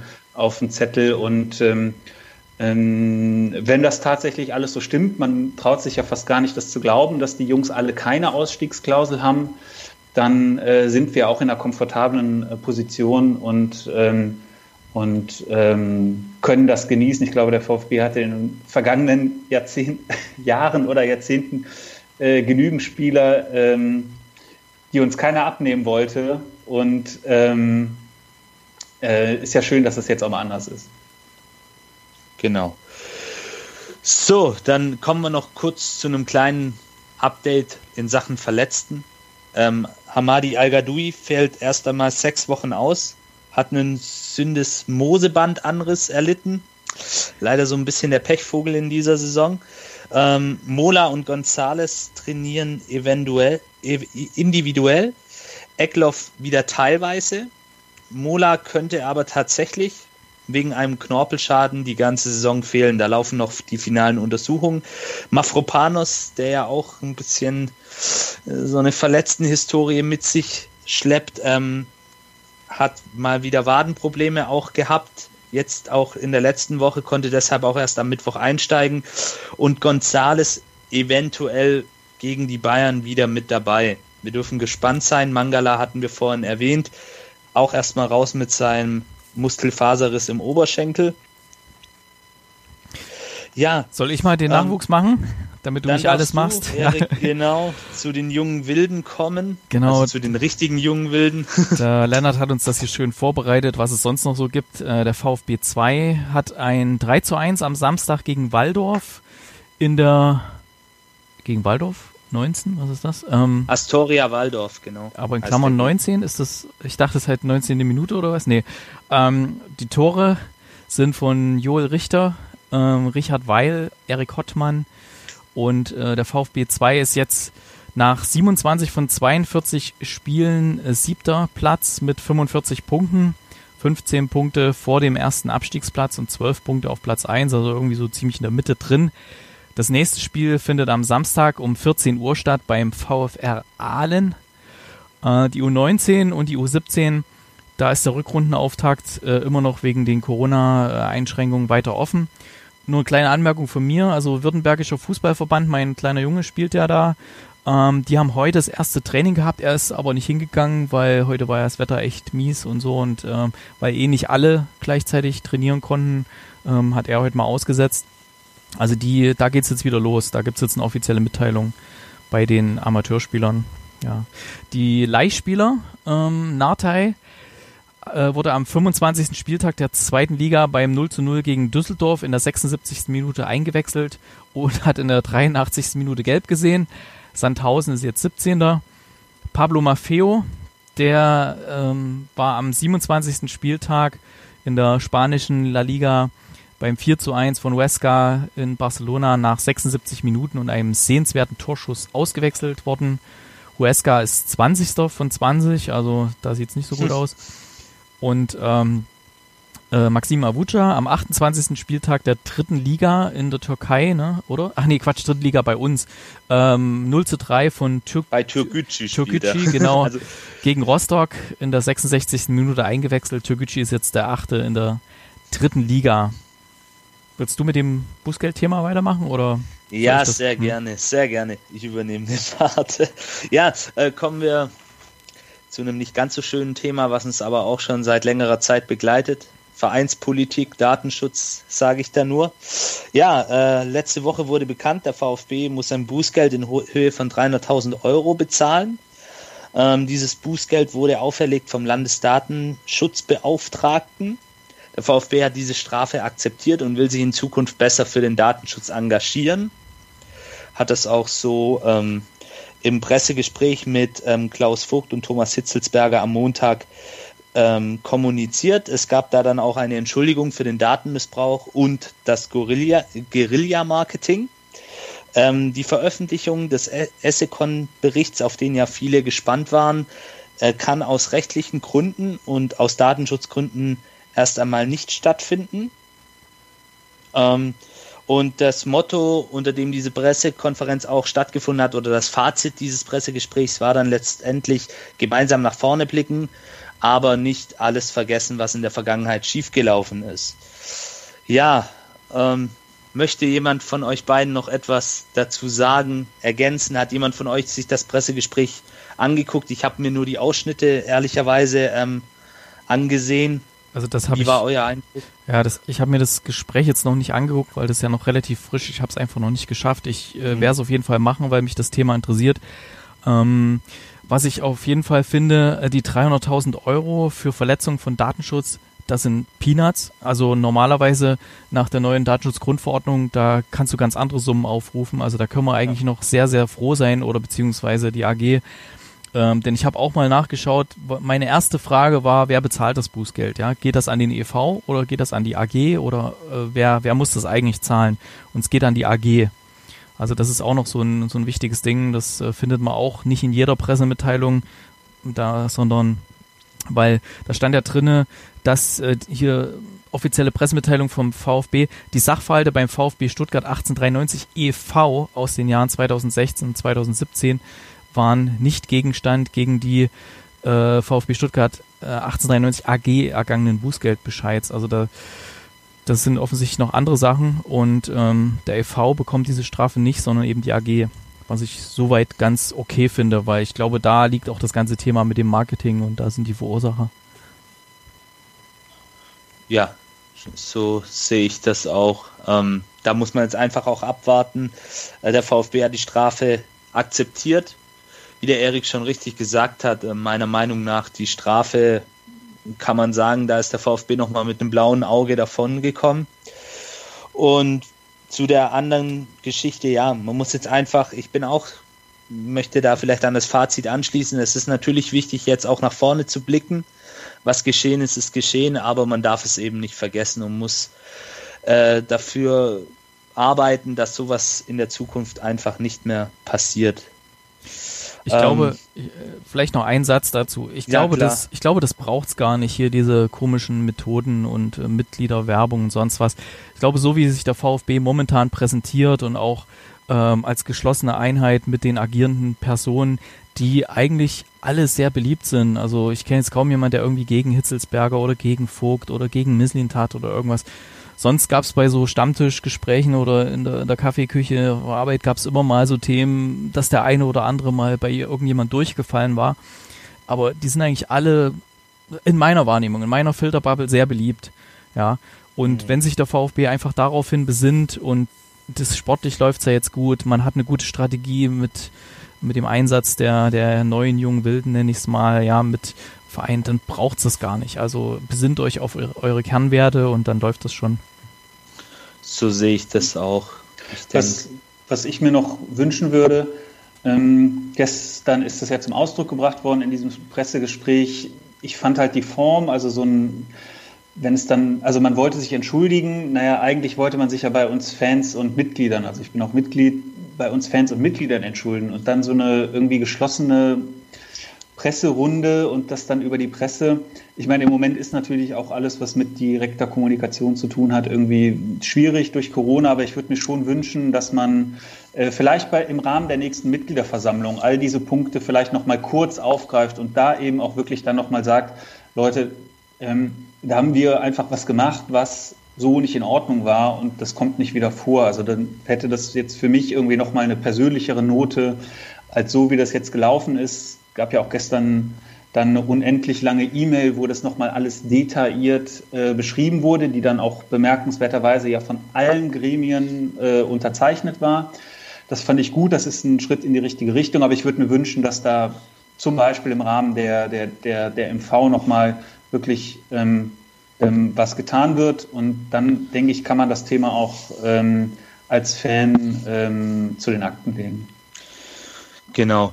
Und dann machen wir jetzt auch erstmal unter diese Thematik einen Strich drunter. Ähm, noch eine weitere Info. Die Herren Heim und Röttgermann wollen erwägen wohl rechtliche Schritte gegen ihre Entlassung, also wollen klagen gegen ihre Entlassung. Kann man jetzt auch mal erstmal so stehen lassen, ist natürlich ihr gutes Recht, aber muss man einfach abwarten, wie sich auch dieser Sachverhalt weiterentwickelt. Ja, dann kam die Info letzte Woche, die Mitgliederversammlung wurde jetzt terminiert und zwar auf Sonntag, den 18. Juli, 12 Uhr im Neckarstadion. Also wie bisher möglichst äh, oder wie es bisher ähm, in der Vergangenheit gelaufen ist, soll es möglichst eine Präsenzveranstaltung werden. Ich denke, das wird abhängig sein oder wird auf jeden Fall abhängig sein von der jeweiligen Lage der Pandemie. Ähm, ansonsten ist auch eine hybride oder auch virtuelle Veranstaltung in Planung. Äh, die Bewerbungsfrist fürs Präsidium ähm, endet am 19. April. Das heißt, wenn ihr euch noch bewerben wollt, müsst ihr schnell sein. 19. April. Ähm, beziehungsweise ihr habt dann noch schon ein bisschen Zeit, aber 19. April ist dann ähm, die Frist zu Ende und für den Vereinsbeirat endet sie am 18. Mai. Ja, äh, Mafropanos und Wamangituka standen zur Wahl als Rookie of the Month ähm, für den Februar. Wamangituka wurde es dann tatsächlich zum dritten Mal in dieser Saison, nach November und Dezember. Können wir mal Glückwunsch sagen. Da hat er das Triple schon mal geholt diese Saison. Nicht schlecht. Äh, und Saja Kalajdzic ist als Spieler des Monats nominiert. Da kann man, glaube ich, auch meines Wissens noch abstimmen. Müsst ihr einfach mal schauen. Ich glaube, das geht direkt über die Bundesliga-Seite und dann könnt ihr ihm da eure Stimme geben. Ähm, dann haben wir noch einen kleinen Lesetipp für euch und zwar ein langes Interview von ähm, Raphael Honigstein, sehr bekannter Journalist, mit Sven Mislintat im The Athletic. Geht viel um seine Karriere, um das Thema Kaderplanung, auch über Pellegrino Matarazzo wird gesprochen. Zum Ende hin dann auch über den einen oder anderen Arsenal-Spieler und Mislintat ähm, dahingehend ähm, möchte auch Mafropanos, der ja vom FC Arsenal ausgeliehen ist, behalten für eine weitere Leihsaison. Das hatten wir bereits schon in der letzten Sendung so ein bisschen thematisiert. Ähm, da ist man auch dran, ihn eventuell noch mal ein weiteres Jahr am Neckar zu behalten. Ja, Marcin Kaminski ist scheinbar bei Schalke im Gespräch. Ähm, würde ihm wahrscheinlich auch ganz gut tun, ein Vereinswechsel und ist ihm auch zu wünschen, dass er da dann einfach auch eine gewisse Spielzeit bekommt. Ja, dann haben wir ein trauriges Jubiläum gehabt, ein Jahr lang keine Zuschauer. Der Erik hat heute seinen Gefühlen diesbezüglich freien Lauf gelassen. Ich denke, ja, das ist ja auch voll und ganz okay. Ich glaube, uns geht's allen so. Es kotzt uns alle an. Wir, also ich habe ja auch eine Dauerkarte. Ähm, der VfB ist ein wichtiger Bestandteil meines Lebens. Äh, ich beschäftige mich sehr viel mit der Thematik und der obligatorische Stadionbesuch, egal ob heim oder auswärts, der gehört einfach mit dazu. Und es fehlt einfach. Es ist ein Teil des Lebens bei mir, der da einfach jetzt weggebrochen ist seit einem Jahr und es macht einen dann doch sehr, sehr traurig und ich glaube, wir sprechen da vielen aus der Seele und hoffen einfach, dass es besser wird. Haltet euch aber trotzdem weiterhin an die Regeln. Umso schneller sehen wir uns dann vielleicht bald wieder im Neckarstadion auch oder auch in einem anderen, je nachdem, wo wir spielen. Ja, dann noch eine erfreuliche Nachricht. Ähm, unser argentinischer Youngster Matteo Klimowitz, oder was heißt argentinischer? Ähm, Deutsch-argentinischer Spieler Matteo Klimowitz ist für die deutsche U21 für die EM nominiert worden. Und zwar beginnt da die Gruppenphase äh, am 24. März in Ungarn K.O.-Runde ist dann vom 31. Mai bis zum 6. Juni. Und da zeigen dann die jungen Wilden des DFB, was so gehen könnte in der Zukunft im deutschen Fußball. Jogi Löw wird ja auch nach der EM aufhören. Und da kann der neue zukünftige Bundestrainer mal reinschauen, was es da für Jungs gibt. Sind einige interessante Spieler dabei, auch von anderen Vereinen. Also da auch ein kleiner Tipp ist auch, glaube ich, im Free TV ähm, empfangbar das Ganze. Schaut mal rein und unterstützt natürlich unseren Matteo, aber auch die ganze Mannschaft. Und dann schauen wir mal, wie weit es für die Jungs da gehen kann in Ungarn. Ja, ich muss. Ja. Äh, ich, ja, ich habe auch immer mal so U21-Spiele und sowas guckt, also auch von Deutschland und von Frankreich und so. Äh, ich muss sagen, gerade bei Deutschland fand ich das auch wesentlich unterhaltsamer als ähm, die, die richtige, in Anführungszeichen richtige Nationalmannschaft, weil richtige Nationalmannschaft ist ja mehr oder weniger die Hälfte BVB und die, die Hälfte Bayern oder sowas, ne, so ungefähr. Mhm. Ähm, also das, und das war ja zuletzt kaum ansehnlich, was da geboten wurde, ja. Und da fand ich die U21 fand ich schon wesentlich erfrischender. Da war halt eine bunte Mischung aus allen möglichen Vereinen und hat echt Spaß gemacht, das zu gucken. Also vielleicht guckt da mal rein, liebe Leute. Ähm, mhm. Ich habe letztens auch irgendwo im Fernsehen so, so, eine Werbung gesehen, hey, hier U21 bei uns und die haben, glaube ich, auch sogar bekannte Kommentatoren gewonnen. Ich weiß bloß nicht mehr, wo es war, ob es Nitro war oder mhm. irgendwo war es. Oder Sat 1? Ja, nee, nee, keine Aber auf jeden Fall mal reingucken. Ihr könnt es im Free TV anschauen. Und wie gesagt, ein VfB-Spieler ist auch dabei, Matteo Klimowitz. Bin ich sehr gespannt, wie er sich da schlägt. Auf dieser großen Bühne für so einen jungen Spieler. Und ja, Pro 7. Pro 7 kommt's. Ich habe es gerade rausgefunden. Ja, also. Erik hat es rausgefunden. Quasi also, weit vorne auf der Fernbedienung. genau. Also startet am, am 24. März genau. gegen den Co-Gastgeber Ungarn. 20.15 Uhr. Genau. Äh, also. Äh, die teilen sich das mit Pro 7 Max. Also genau. Einfach mal reinschauen, liebe Leute, die Daumen drücken und dann gucken wir mal, was so geht. Genau. Es ist, es ist übrigens noch ein zweiter VfB-Spieler bei dem Turnier. Ich habe es eben auch, es hat jemand auf Twitter gepostet und ich hatte es gar nicht auf dem Schirm. Wisst oh. ihr, wer es ist? Nee, erzähl. Borna Sosa für Kroatien. Ach stimmt. Nee, ist der nicht noch rot gesperrt? Ja, aber er ist nominiert. Ah, ich okay. Also ich habe es eben auf Twitter gesehen, jemand hat es gepostet und ich habe dann eben mal schnell kurz zwischendurch auf der äh, UEFA-Website geguckt und er ist im nominierten Kader. Er wird geführt. Okay. Er wird geführt. Ähm, jetzt im kroatischen Kader. Okay. Muss wahrscheinlich die ersten Spiele aussetzen, aber oh, coole Sache dann. Liebe Leute, noch ein Grund mehr, die U21 EM anzuschauen. Borna Sosa ist auch mit dabei. Und Kalajdzic und Mangala wären ja eigentlich auch regulär dabei oder dürften noch für die U21 spielen, aber es sind beide ja schon in der A-Nationalmannschaft ihres jeweiligen Landes unterwegs. Also man sieht, da geht einiges auch auf internationaler Bühne für unsere Jungs. Genau. Ja. Und Deutschland ist ja sogar, äh, nee, nicht Titelverteidiger. Wir haben ja das Finale gegen ja. Spanien verloren, ne? glaube ich. Wir sind Vize, wir sind genau. Vize. Ja. Spanien Mit, ist der Titelverteidiger. Genau, mit Baumgartel in der Innenverteidigung und Anton auf der Bank.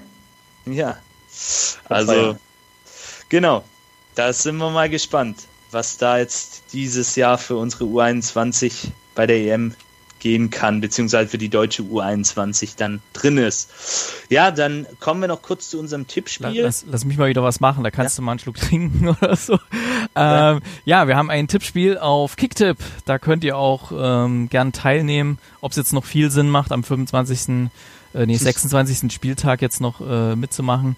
Äh, das müsst ihr entscheiden, aber ihr könnt euch ja schon mal kostenlos anmelden und seid dann auf jeden Fall bei der nächsten Saison dabei. Momentan Platz 1 ist der Dominik äh, 1893. Die haben irgendwie alle am 1. August 93 Geburtstag. ja, ähm, genau. Genau, also der hier liegt hier ganz weit vorn mit, was hat er hier gesamt? 308 Punkte, ne? Ja, ich bin, ich habe glaube ich ein paar Mal vergessen mitzutippen, also ich bin auch irgendwo in der Ferne liefen hier. Platz, ja. Platz zwei ist der VfB Brudler der ist von Platz 3 hochgerutscht, ja. Dafür ist der Angry Zorniger nach unten gerutscht, ja. der Angry Zorniger, weil hier oh, Platz, geil. hier den, den finde ich cool, Platz 5, also weil der dritte Platz teilt sich auf. Platz 5 heißt drei Weizen. okay. Ähm, also, das Tippspiel heißt rund um den Brustring. Einfach bei kicktip.de einfach mal suchen nach Tippspiel und rund um den Brustring und dann könnt ihr einfach, müsst ihr eine Anfrage schicken, dann werdet ihr dann äh, angenommen, relativ problemlos. Ja, ihr könnt uns auch sehr gern unterstützen, hier dieses Projekt rund um den Brustring, was es mittlerweile jetzt schon seit paar Jahren gibt, mit äh, verschiedenen Personen, die sich hier über euren Lieblingsverein austauschen. Und äh, es gibt da diverse Möglichkeiten, neben ideellen Möglichkeiten, dass ihr sagt, äh, okay, ich erzähle es einfach mal weiter, dass es rund um den Brustring den Podcast gibt, wie man den hören kann. Uns gibt es auf Spotify, was ja mittlerweile fast jeder nutzen kann, ohne Probleme.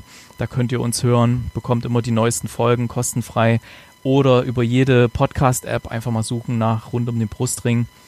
Und ähm, das einfach mal weiterempfehlen, auch auf den ganzen sozialen Medien, die ihr nutzt. Wenn ihr auf TikTok mal wieder einen geilen Tanz abliefert, sagt mal, ey, habt ihr schon gehört, hier Runde den Brustring und so.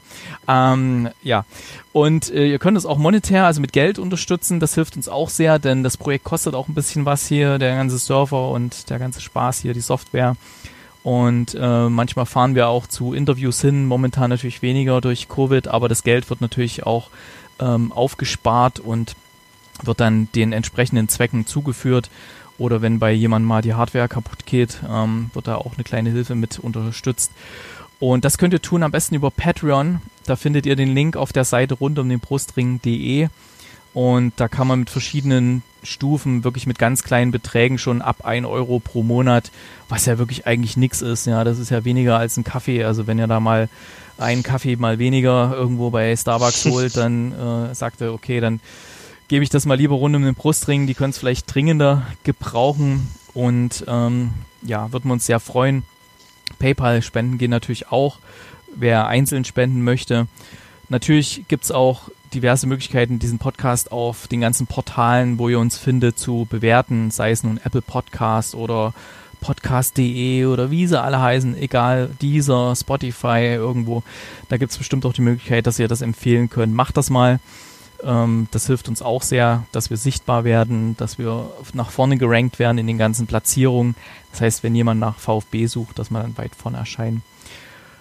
Ja, ähm, das hatte ich schon. Äh, ihr könnt uns auch Sprachnachrichten schicken, so wie es die, die Jenny gemacht hatte. Dazu gibt es eine spezielle Nummer, die heißt 0157 511 08680. Ich wiederhole nochmal 0157 511 08680. Also wenn ihr so ein Fan seid von diesen Sprachnachrichten auf WhatsApp, ich mag das ja nicht so, aber ja, dann einfach mal uns eine Sprachnachricht schicken, die spielen wir dann hier ab. Eure Handynummer wird natürlich vertraulich behandelt unter Lennart. Also es kommt nur beim Lennart an, diese Nachricht, der löscht das dann auch alles wieder. Und das ist nicht so wie beim VfB mit dubiosen Sachen, sondern das hat alles seine Ordnung hier. Ähm, ja, dann könnt ihr auch euch sehr gern hier bewerben, wenn ihr auch gern mal mit uns sprechen möchtet dann schickt einfach mal eine Mail oder schreibt einen Kommentar und ähm, dann wird der Lennart euch kontaktieren, wann es denn passt. Wir haben jetzt schon eine Zeitplanung für die nächsten Spiele. Die nächste Aufnahme wird dann auch nach dem Bayern-Spiel sein. Ich hoffe sehr, dass wir da wenigstens einen Unentschieden, wenn nicht sogar einen Sieg feiern können. Und ich habe selber schon gesagt, ähm, also wenn wenn wir da gegen die Bayern gewinnen, dann hole ich mir das grüne Trikot. Da lasse ich mir von meiner Frau nichts mehr sagen. Die findet das nämlich nicht toll. Ich finde es total toll seit Anfang an. Aber wie es halt so ist zu Hause. Ähm, aber dann hole ich es mir auf jeden Fall. Und wenn sie vielleicht sogar in dem grünen Trikot gewinnen, dann gibt es sowieso keine Diskussion mehr. Also gegen die Bayern gewonnen in diesem Trikot. Ja. Der Yannick hat es ja eh schon, das grüne. Macht mich schon immer neidisch. Ja. Erzählt's mir immer. Sehr empfehlenswert. Ansonsten, ähm, Daniel, hast du irgendwelche ähm, Social Media ähm, Präsenzen? Hast du irgendwelche Blogs, Podcasts, irgendwas, wo man dich finden kann, was dir gern mal placken möchtest? Oder deine, deine persönliche, was du uns am Anfang erzählt hast, möchtest du das jetzt erwähnen hier, das Thema? Oder ja, dann the floor is yours. äh, hier könnte Ihre Werbung stehen, so ungefähr. nein, vielen Dank für die Möglichkeit. Nein, nein, ich bin da, ähm, ich bin da gar nicht äh, unterwegs. Das ist meine erste Podcast-Aufnahme auch hier. Äh, man hat es vielleicht an einer oder anderen Stelle auch gemerkt. Ähm, nee, gar nicht. Ähm, aber was nicht ist, kann ja. ja vielleicht in Zukunft noch werden. Mal schauen. Ich bin auf Twitter unterwegs, at Daniel-R-1893. Ähm, und ähm, freue mich, wenn wir da ein bisschen in der VfB-Bubble diskutieren über Spiele und uns über unsere tolle Mannschaft zurzeit äh, freuen können. Also alle VfB-Fans auf Twitter addet gleich mal Daniel unterstrich R unterstrich äh, 1893 und äh, schaut mal, was er da so treibt und genau, lasst ihm ein paar, paar Herzchen da, schickt ihm mal ein bisschen Liebe rüber. Und ja, gut, wenn du sonst nichts weiter hast, also noch einen VfB-Podcast brauchst glaube ich nicht, da gibt es jetzt schon einige, aber vielleicht hast du ja eine andere Idee oder so. ähm, okay, so, Yannick, ich gebe nochmal zu dir. Ja, ähm, sehr gerne. Also, ich habe ist eigentlich alles gesagt, oder? Oder sollen wir noch irgendwas erwähnen. Dann machen wir einen Knopf dran, würde ich sagen. Machen wir einen Knopf dran, oder? wir sehen uns und hören uns, wir hören uns, sehen tun wir uns ja leider nicht erstmal. Wir hören uns nach dem Bayern-Spiel dann wieder. Macht's gut, bleibt gesund. und haltet euch an die Regel, dann wird's besser. Ciao, ciao. Ja, auch. Servus. Gut. Zieht den Bayern die Lederhosen aus. Genau. Tschüss. Ciao.